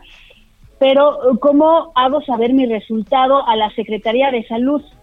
Me hice prueba en el Chopo. Mm, A la Secretaría de Salud, porque o se refiere a su patrón, Pues al IMSS. Es- eso- no, no, no, tal cual pone, pero ¿cómo hago saber mi respuesta, mi resultado a la Secretaría de Salud? Si se refiere tiene al conteo.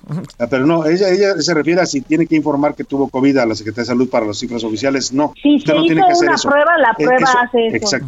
Eso hace el laboratorio. El Sí. laboratorio que le tomó a usted la prueba tiene la obligación de reportar a la Secretaría de Salud que usted dio positivo. Exacto. O sea, eh, para efectos de estadística oficial. Ajá, ah, sobre, mira, sobre el acto de la discriminación de la señora con respecto a la pregunta del día, me molesta, pero no los agredo. Respeto a Sí, los bueno, hay gente, lo hay gente que eso todavía le incomoda y, y- y no sé, yo respeto. A mí no me, me parece que ya es algo a lo que hay que acostumbrarnos, porque son derechos ya reconocidos en la ley, pero sí hay gente que le incomoda, pero tampoco agrede. Hay gente que le incomoda y además agrede y, y discrimina a, a las personas o a las parejas LGBT.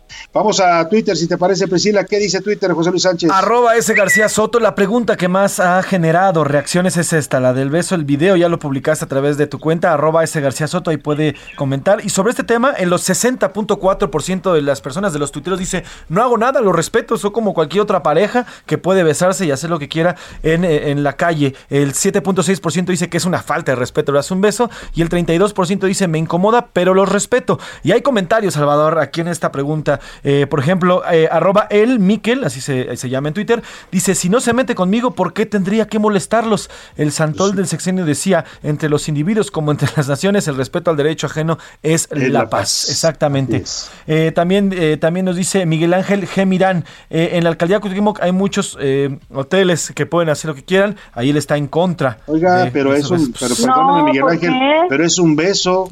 Cualquier pareja Sí. se puede besar en la calle y no es un delito ni es algo que ofenda a nadie. Bueno, Exactamente. Imagínate Pero que te bueno. confilen a que te des un beso siempre en, en No, cuatro pues no, paredes, no, en privado, pues, no. ¿cómo crees? Exactamente. El amor Eso es que usted libre. recomienda está bien cuando van a hacer algo más, ¿no? Ya si es un acto El sexual, pues El cuchicuchi dirán por ahí. Sobre el tema de Muy City bien. Banamex, el 70.2% dice que les preocupa la situación, Salvador. Están preocupados por esta esto que se anunció el día de ayer con este banco, mientras el 24% dice no me importa y el 5% dice que sí, eh, sí les eh, afecta. Eh, y, sobre el, y sobre el tema del de el COVID-19 y la responsabilidad, bueno, pues hay un 57% dice que es culpa de ambos. Ambos, ambos, eh, tanto el gobierno como Los la gente, son responsables de, esta, de este mega tsunami que estamos viviendo. Pues ahí está la opinión de nuestro público. Le agradecemos, como siempre, mucho que se comunique y que nos contacte con sus opiniones y comentarios. Síguese comunicando al 5518 41 51 99.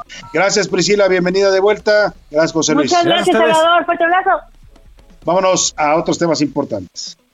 A la una, con Salvador García Soto. el, el lunes y martes, eh, ayer fue clausurada, se estuvo realizando en México una reunión importante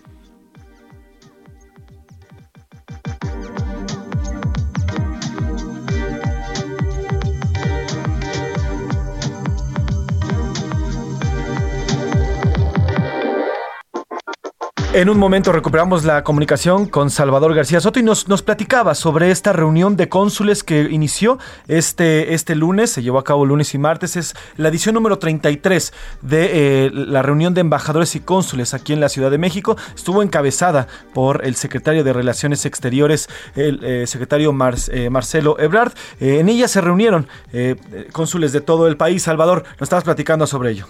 Sí, eh, decía yo, José Luis, que es importante esta reunión porque ahí se definen líneas de política exterior. eh, vienen los embajadores de todo el mundo, los que nos representan en todo el mundo, embajadores y cónsules. Estuvo encabezando el secretario de Relaciones Exteriores, Marcelo Ebrard. Para hablar del balance de esta reunión y de lo que ocurrió en ella, saludo con gusto en la línea telefónica a Daniel Millán. Él es asesor de la, eh, de la Secretaría, del secretario de Relaciones Exteriores. ¿Cómo estás, querido Daniel? Muy buenas tardes.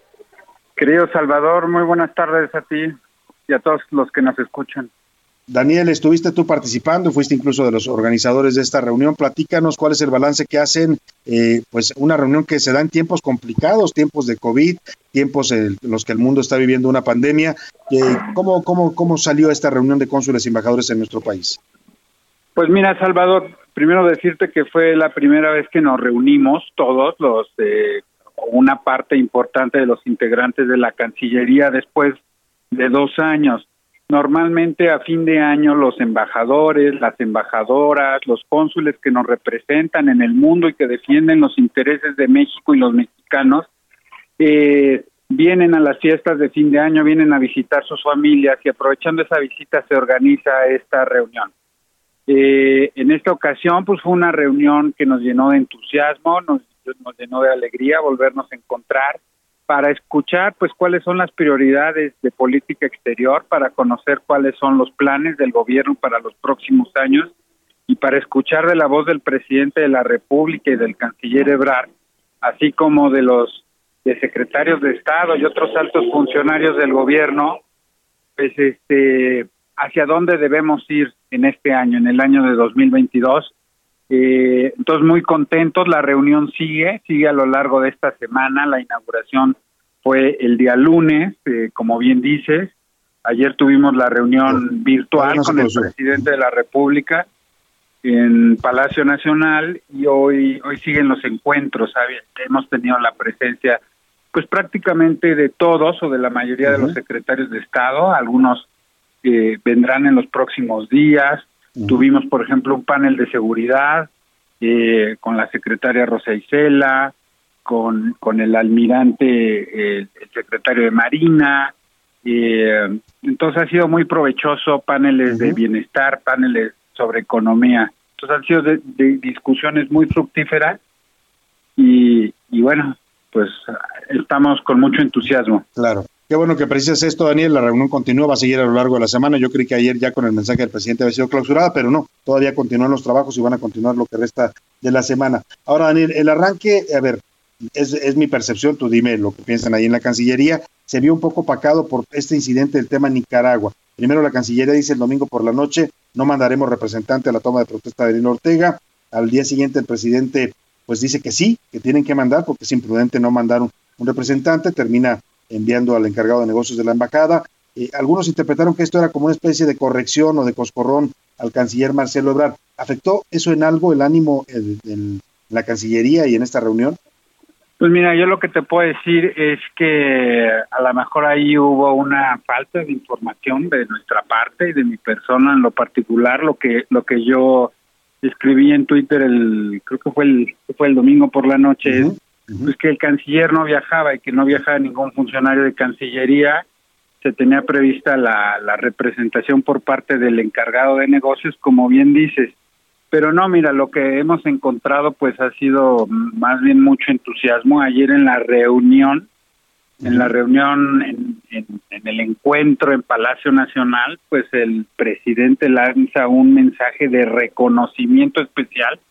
Esas fueron las palabras que utilizó al trabajo que hace el canciller, al trabajo que hace su equipo y por supuesto a la diplomacia mexicana. Ha sido un, un año de logros, fue un año muy difícil por el tema de pandemia, por el tema pues de que venimos saliendo de una crisis económica y la Cancillería pues ha contribuido, ha contribuido en un montón de cosas. Te señalo tres grandes temas nada más. Uno, el sanitario, con todo el tema de suministro de vacuna. Dos, en el tema de recuperación económica, buscando las inversiones y promoviendo los negocios para México. Y tres, el tema de la seguridad, estamos luchando, estamos promoviendo que una demanda contra los fabricantes de armas en Estados Unidos para reducir el tráfico de las armas que vienen a nuestro país. Entonces, bueno, yo lo que he encontrado es pues mucho aprecio y mucho reconocimiento al trabajo que hace el canciller al frente de una diplomacia compuesta por hombres y mujeres talentosos, talentosas y comprometidos. Pues vamos a estar muy atentos a los trabajos de esta reunión que nos aclaras continúa en lo que resta de la semana y si te parece Daniel Millán el viernes volvemos a hacer contacto contigo para hacer ya el balance final de este encuentro, ¿te parece? Con mucho gusto, Salvador, un abrazo por allá. Igualmente a Daniel Millán, asesor del canciller Marcelo Ebrar, un hombre importante ahí en la Cancillería en las decisiones que se toman fue uno de los protagonistas también de este encuentro de la diplomacia mexicana. Vámonos a la pausa, ya se nos fue rápido este primer bloque, pero tenemos todavía más al regresar de esta pausa, lo voy a dejar con música, Santa Fe Clan se llama la agrupación y nos canta esta canción que se llama Dinero, seguimos hablando del dinero, ese que tanta falta nos hace. Todo por culpa del dinero, hay problemas, muertes y traicioneros. Yo lo único que quiero es solamente salir. Estás escuchando A la Una con Salvador García Soto. Regresamos. Heraldo Radio 98.5 FM, una estación de Heraldo Media Group, transmitiendo desde Avenida Insurgente Sur 1271, Torre Carrachi, con 100.000 watts de potencia radiada.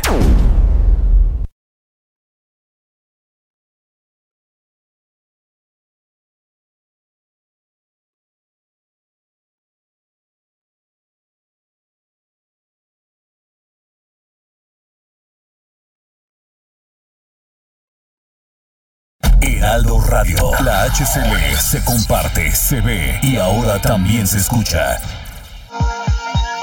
Ya estamos de vuelta con A la Una con Salvador García Soto. Estamos inmersos ya en la cuarta ola de contagios del COVID. La variante Omicron está entre nosotros. Usa cubrebocas de grado médico. Especialistas recomiendan usar mascarilla de tres capas o N95 o KN95. Los cubrebocas de tela no bloquean las partículas de la variante Omicron. Yo soy Salvador García Soto y recuerda que seguimos en pandemia. No te confíes. Hashtag seguimos en pandemia. Hashtag no te confíes. Heraldo Media Group.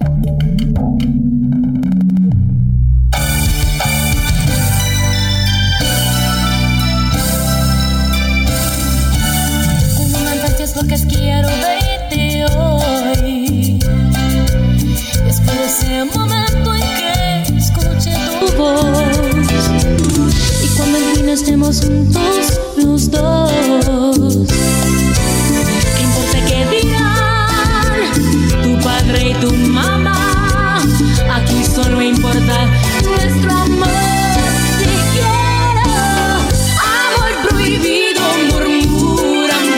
Con 31 minutos. Estamos de regreso aquí a la una. Si usted no se puso a bailar con este ritmo de Selena o Selina, como le dicen los gringos, pues es que no tiene sangre en las venas. Este es uno de los clásicos de esta cantante del Tex-Mex. Le llaman todavía la reina del Tex-Mex, a pesar de su temprana ausencia, sigue siendo un referente en la música eh, latina en los Estados Unidos y una inspiración para muchas, ¿eh? muchas de las jóvenes que hoy están triunfando en distintos géneros en Estados Unidos, las eh, jóvenes que cantan reggaetón, que cantan música regional, todas ellas eh, ven a Selena como pues, la, eh, la cantante que abrió brecha para toda esta ola latina que hoy invade la música y, el espectáculo en los Estados Unidos. Estamos escuchando Amor Prohibido, porque habla precisamente de la diferencia de clases, el amor y el dinero, qué combinación tan difícil. Súbanle un poco a Selena y póngase a bailar, que seguimos aquí en la Laguna.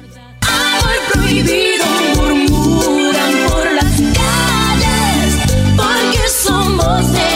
distintas sociedades.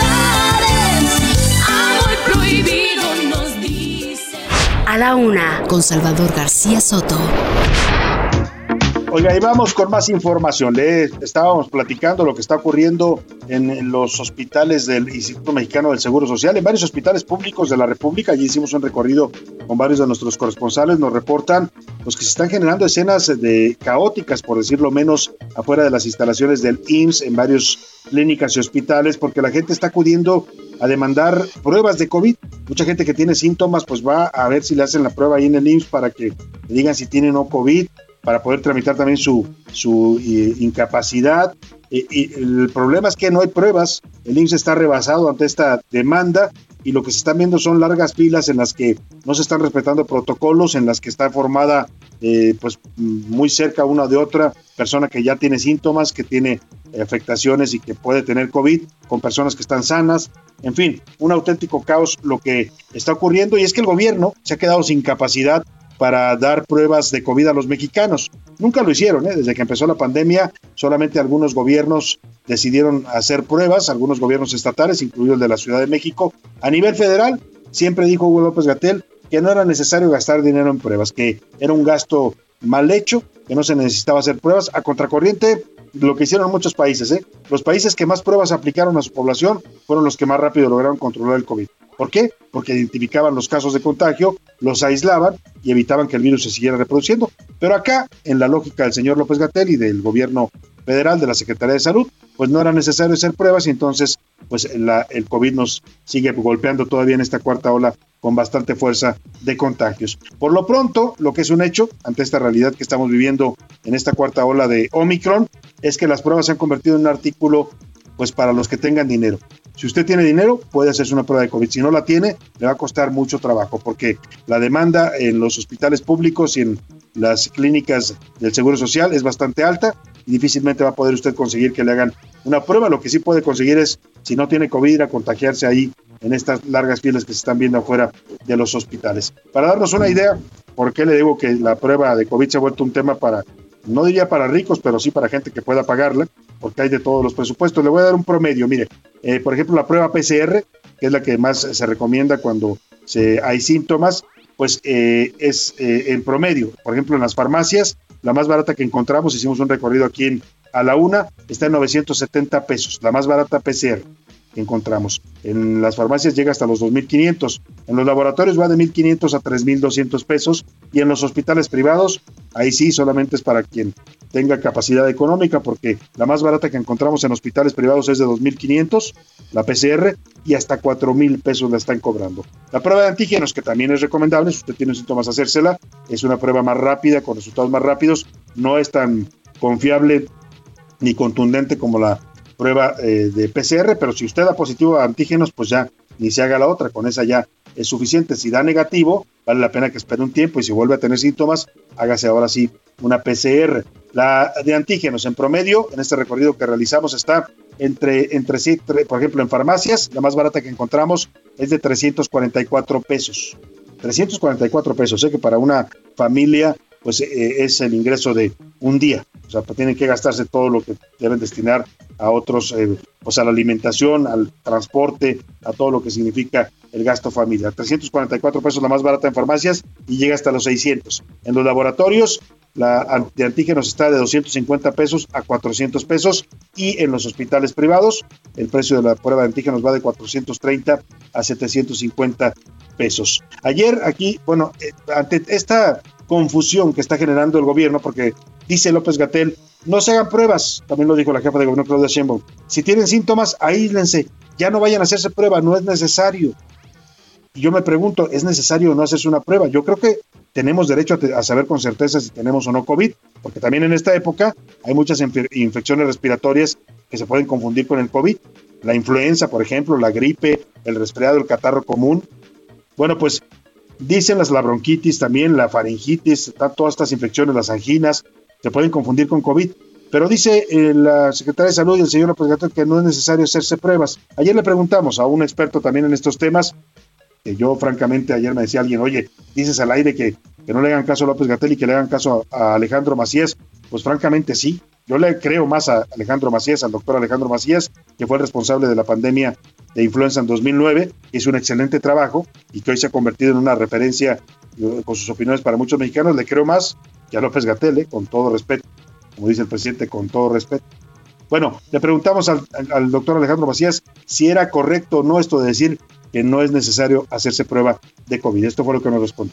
públicos eh, o donde no hay muchas pruebas, de hecho hay insuficiencia, a los hospitales privados, a las farmacias. Y el mensaje que también mandan hoy las autoridades sanitarias del país es que no hay necesidad de hacerse prueba, que simplemente con tener síntomas la gente se aísle. Mira, yo creo que el mensaje tiene que ser, si tienes acceso a la prueba, qué bueno, hazla.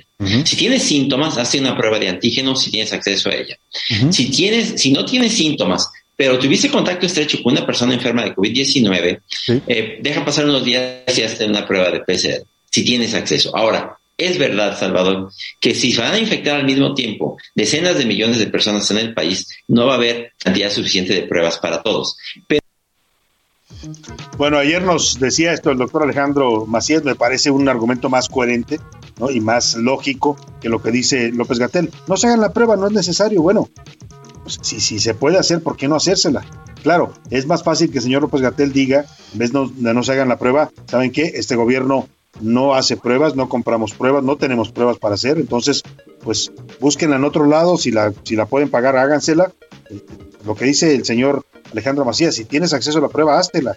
Pero eso de decir que no te la hagas, bueno, pues así están las cosas en nuestras autoridades sanitarias. También nos decía y nos confirmaba ayer Alejandro Macías en esta plática que tuvimos, pues su pronóstico que ayer comentaba de que por lo menos la mitad de los mexicanos nos vamos a contagiar de esta variante Omicron en las próximas semanas. Por lo menos la mitad. Estamos hablando de cerca de 63, 64 millones de personas que contraerían la variante Omicron, según la proyección que hace el doctor Macías, que no es distinta a la que están haciendo en otras partes del mundo. En Europa también dijeron, se va a enfermar, va a contraer eh, COVID por Omicron, la mitad de los europeos, en Sudáfrica, y en eso se basan estas proyecciones, en Sudáfrica, que fue donde se origina o donde se conoció por primera vez esta variante, la mitad de la población se infectó, en eso se basan los pronósticos de que la mitad de los mexicanos van a contraer la variante Omicron. Y mire, cuídese, se lo decimos mucho en esta época, eh, no, no queremos parecernos a la tía, ni a la abuelita, ni a la mamá que siempre está diciendo, ponte la chamarra, no salgas así, te vas a enfermar, no andes descalzo por la casa. No sé si usted se lo decía a su mamá, pero a mí sí me lo decía la mía. Le platico esto porque el frío va a seguir y se va a intensificar. Eh, ahora entró a la República Mexicana el Frente Frío número 21, entró por el territorio de Veracruz. Por segundo día consecutivo se registraron nevadas en la región de Cofre de Perote, ahí en Veracruz. Hay cinco localidades que están afectadas ya por caída de árboles, derrumbes en tramos carreteros y al menos 72 viviendas dañadas. Vamos contigo, Juan David Castillo, allá en Veracruz. Platícanos cómo les está afectando este Frente Frío número 21. Buenas tardes. Muy buenas tardes, Salvador. Te saludo con mucho gusto desde el estado de Veracruz. Comentarte que el Frente Frío número 21 ocasionó afectaciones en cinco municipios de esta entidad, sin que hasta el momento haya reporte de personas lesionadas. Se trata de las localidades Misantla, Yecuatla, Papantla, Comapa e Ixhuatlán del Café, ubicados en la zona centro y norte de esta entidad. Decirte, Salvador, que la Secretaría de Protección Civil a cargo de Guadalupe Osorno Maldonado reportó 72 viviendas con daños por anegamientos y destechamientos, así como la caída de árboles y derrumbes en tramos carreteros. La dependencia estatal también dio a conocer que continuó la nevada por segundo día consecutivo en el cofre de Perote, sin que hasta el momento haya reporte de afectaciones. En el municipio de Misantla, localizado en la zona centro-norte del estado, se registraron las mayores afectaciones. Este es el reporte desde Veracruz, Salvador. Excelente tarde. Muchas gracias, Juan David. Pues ahí está, el frío va a estar intenso. Y mire, saque su chamarrita, su abrigo, su suéter, con lo que pueda taparse, porque le voy a decir cómo va a estar el clima en los próximos días. En Guadalajara, por ejemplo, eh, eh, se prevé para el viernes una eh, mínima de 7 grados y una máxima de 27. Para Guadalajara, que es una ciudad más bien calurosa la mayor parte del año, 7 grados es, una, es un frío bastante intenso. En Monterrey, Nuevo León, se prevén entre 27 y 13 grados centígrados. En Monterrey la gente está más acostumbrada a los cambios de clima porque el clima suele ser más variante y, y extremoso. Aquí en la Ciudad de México, la mínima pronosticada para estos días es de 6 grados. Estado haciendo bastante frío, las madrugadas son heladas aquí en la Ciudad de México, sobre todo en las zonas más altas. En Ciudad Juárez, Chihuahua, 20 grados la máxima, 2 grados la mínima. Cancún, Quintana Roo, llegará a los 16, 16 grados centígrados, es decir, va a ser frío también allá en las playas de Cancún. Ahí dejamos el tema del frío. Cuídese y si puede vitaminarse también o consumir alimentos que contengan vitamina C, ya lo sabe, son las frutas cítricas, naranjas, limas, limones, frutos rojos, eh, guayabas que tienen mucha, eh, mucha vitamina C, la mandarina también, o hasta, hasta los chiles, me está diciendo Priscila que también el- varios chiles tienen alto contenido de vitamina C. Y si no, pues cómprese ahí en la farmacia una, unas pastillitas de vitamina C y refuercen su sistema inmunológico. Oiga, vamos a otro tema rápidamente. Este tema que ya le comentaba, ayer se dieron nombramientos en, el gabinete, básicamente en roques ahí que hizo el presidente, al señor Javier May, que era hasta ahora el secretario del Bienestar, lo mandó ahora al Fonatur, una decisión que muchos dicen tiene que ver pues con el apuro que trae el presidente porque el tren Maya no camina, no avanza. Es una obra que quiere entregar el presidente antes de que termine su sexenio y a como va el ritmo de la obra muchos pronostican que no la va a terminar. Pero bueno, para eso manda el señor Javier May, que es paisano del de Tabasco, conocido del presidente, pero se dio a conocer en las redes sociales y en los medios que Javier May no terminó la preparatoria, es decir, no tiene pues una carrera que lo avale como director no solo del Fonatur, que es el fondo de turismo que tenemos en México, muy importante para promover el turismo en nuestro país, sino para pues coordinar esta obra del Tren Maya. Vaya, no es ingeniero, tampoco es administrador, pues es amigo del presidente básicamente, es, es honesto diría el presidente, no tiene una profesión, pero es una persona honesta. Yo no dudo que tenga capacidad, eso no está, no, no necesariamente va aparejado con un grado académico, pero se ha hecho toda esta polémica lo defendió hoy el secretario de Gobernación, Adán Augusto. Dijo que sí, Javier May puede no tener terminado el bachillerato, pero es una persona capaz, que por eso el presidente lo está designando para encabezar eh, el Fonatur y la obra del Tren Maya. Que uno sea ingeniero en vías férreas para coordinar los trabajos de construcción y de diseño. Lo que se necesita es que haya la capacidad y eh, que se trabaje de manera honesta porque esto permite que se coordinen los esfuerzos de las áreas técnicas encominadas a, a- a trabajar en un proyecto como este.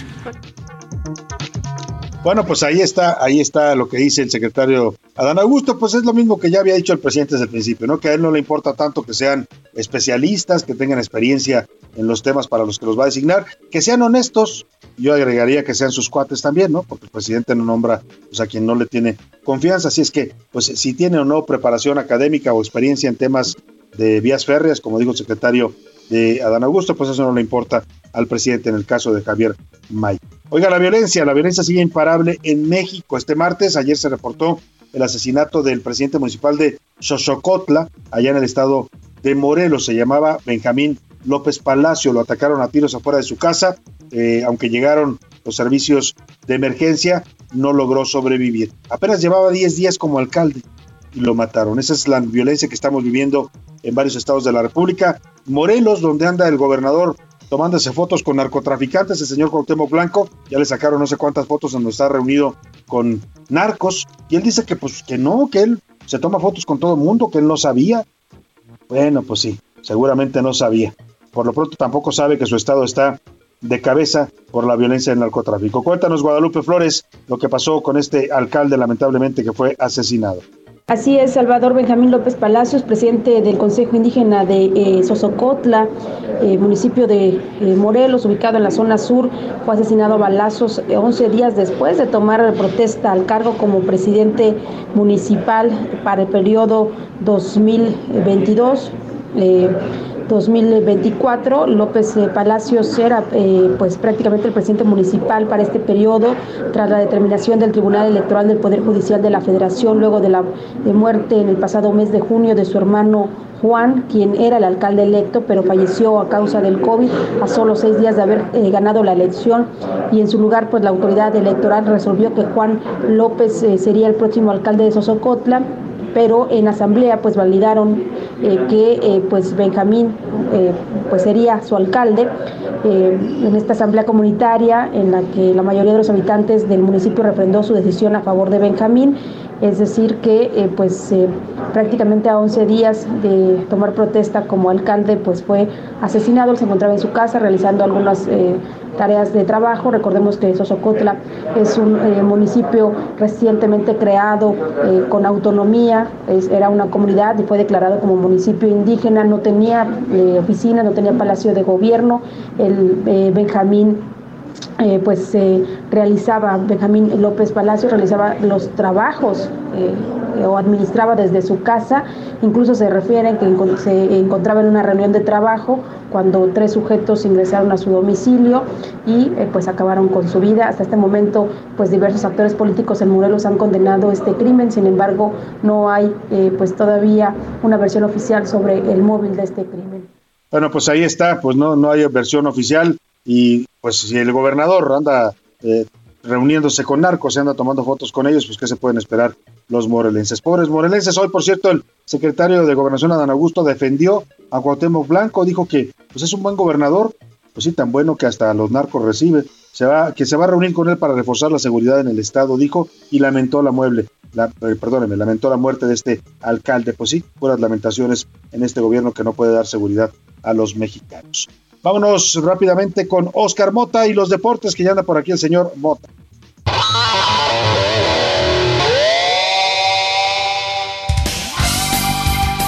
Oscar Mota, ¿cómo estás? Muy buena tarde.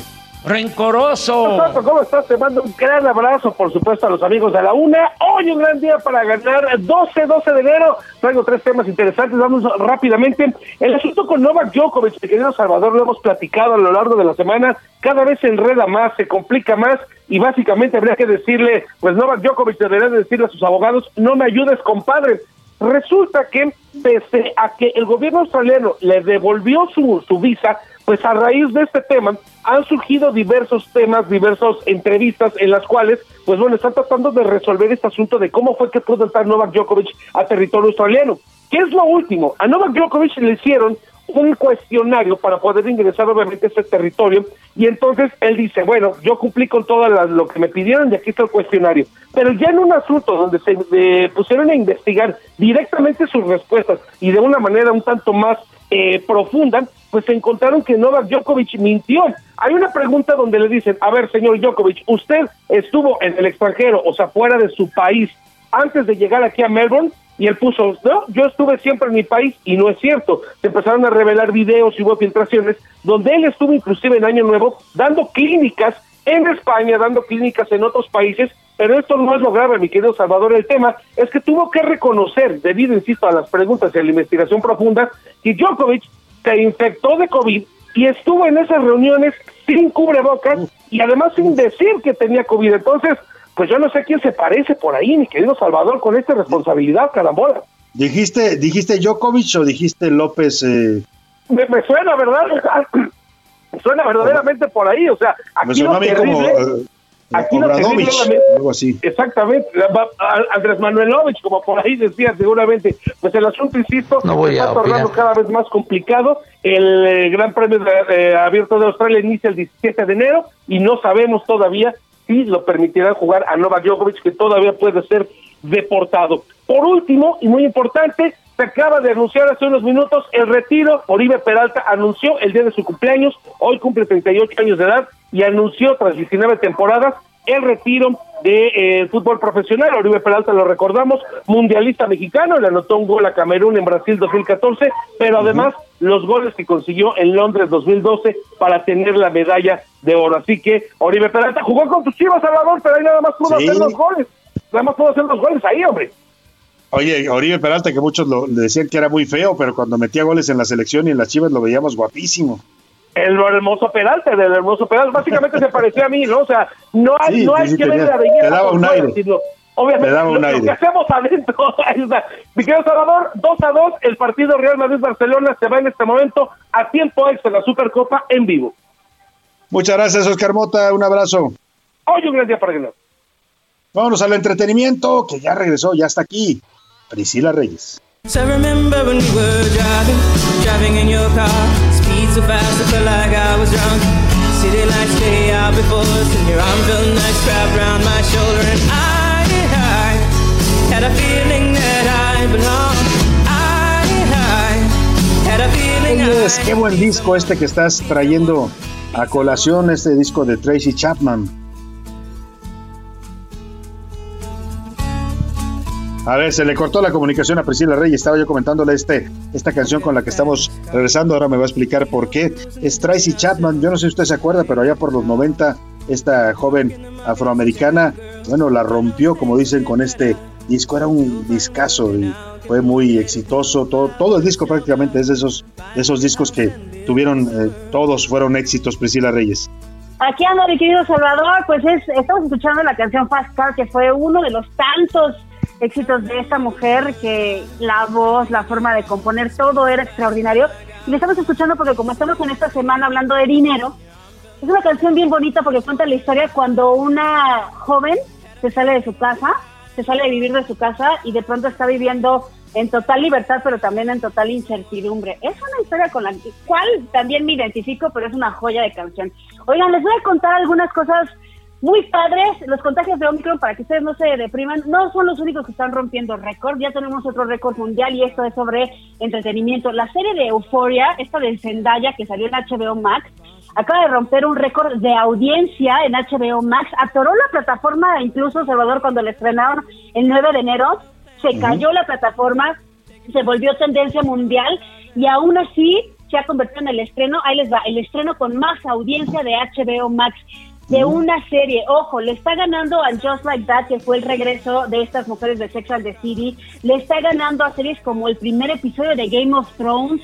O sea, está combinando la audiencia que tuvo tanto en el canal de HBO como en el streaming y está rompiendo con todo esta serie que pues que ya esperábamos en su segunda temporada. Eso por, por un lado. Ahora. Por otro lado, rapidísimo, Salvador, ¿qué crees? Esto es buena noticia para todos los que no pudieron ir al cine para ver The Eternals hoy. Es un regalito especial. Hoy ya pueden ver la película, por fin, en Disney Plus. The Eternals, ahí con Salma Hayek, con Angelina Jolie. Se estrena en Disney Plus, 12 de enero, ya está todo listo, Salvador. Bueno, ahí está. Para los que no quisieron ir a verla al cine, ya la pueden ver en la comodidad de su casa si tienen acceso a esta plataforma de Disney Plus. Y esta serie de Euphoria que comentabas, una serie bastante dura, fuerte sobre el tema de la- las adicciones a las drogas entre los jóvenes. Sí, Sí. sí, sí. Así es, son temas muy controversiales, lo que alguna vez es una película que se llamaba 13, es interesante Sí. verla porque las actuaciones están también fenomenales. Muchas gracias, Priscila Reyes. Gracias, a todo el equipo, a. José Luis Sánchez, a Laura Mendiola, a Milka Ramírez, que le mandamos un abrazo, deseando que su mami se recupere pronto, a Oscar Mota, a Javi Báez aquí en cabina, a Rubén Cruz, a todo, y usted sobre todo. Le deseo que pase una excelente tarde, provecho y aquí lo espero mañana a la una. Por hoy termina A la Una con Salvador García Soto. Un encuentro del diario que piensa joven con el análisis y la crítica. A la Una con Salvador García Soto. De lunes a viernes de 1 a 3 de la tarde. Heraldo Radio 98.5 FM, una estación de Heraldo Media Group, transmitiendo desde Avenida Insurgente Sur 1271, Torre Carrachi, con 100.000 watts de potencia radiada. Hi, I'm Daniel, founder of Pretty Litter. Did you know cats tend to hide symptoms of sickness and pain? I learned this the hard way after losing my cat, Gingy. So I created Pretty Litter, a health monitoring litter that helps detect early signs of illness by changing colors, saving you money and potentially your cat's life. Pretty Litter is veterinarian developed, and it's the easiest way to keep tabs on your fur baby's health right at home. Go to prettylitter.com and use code ACAST for 20% off your first order and a free cat toy. Terms and conditions apply. See site for details.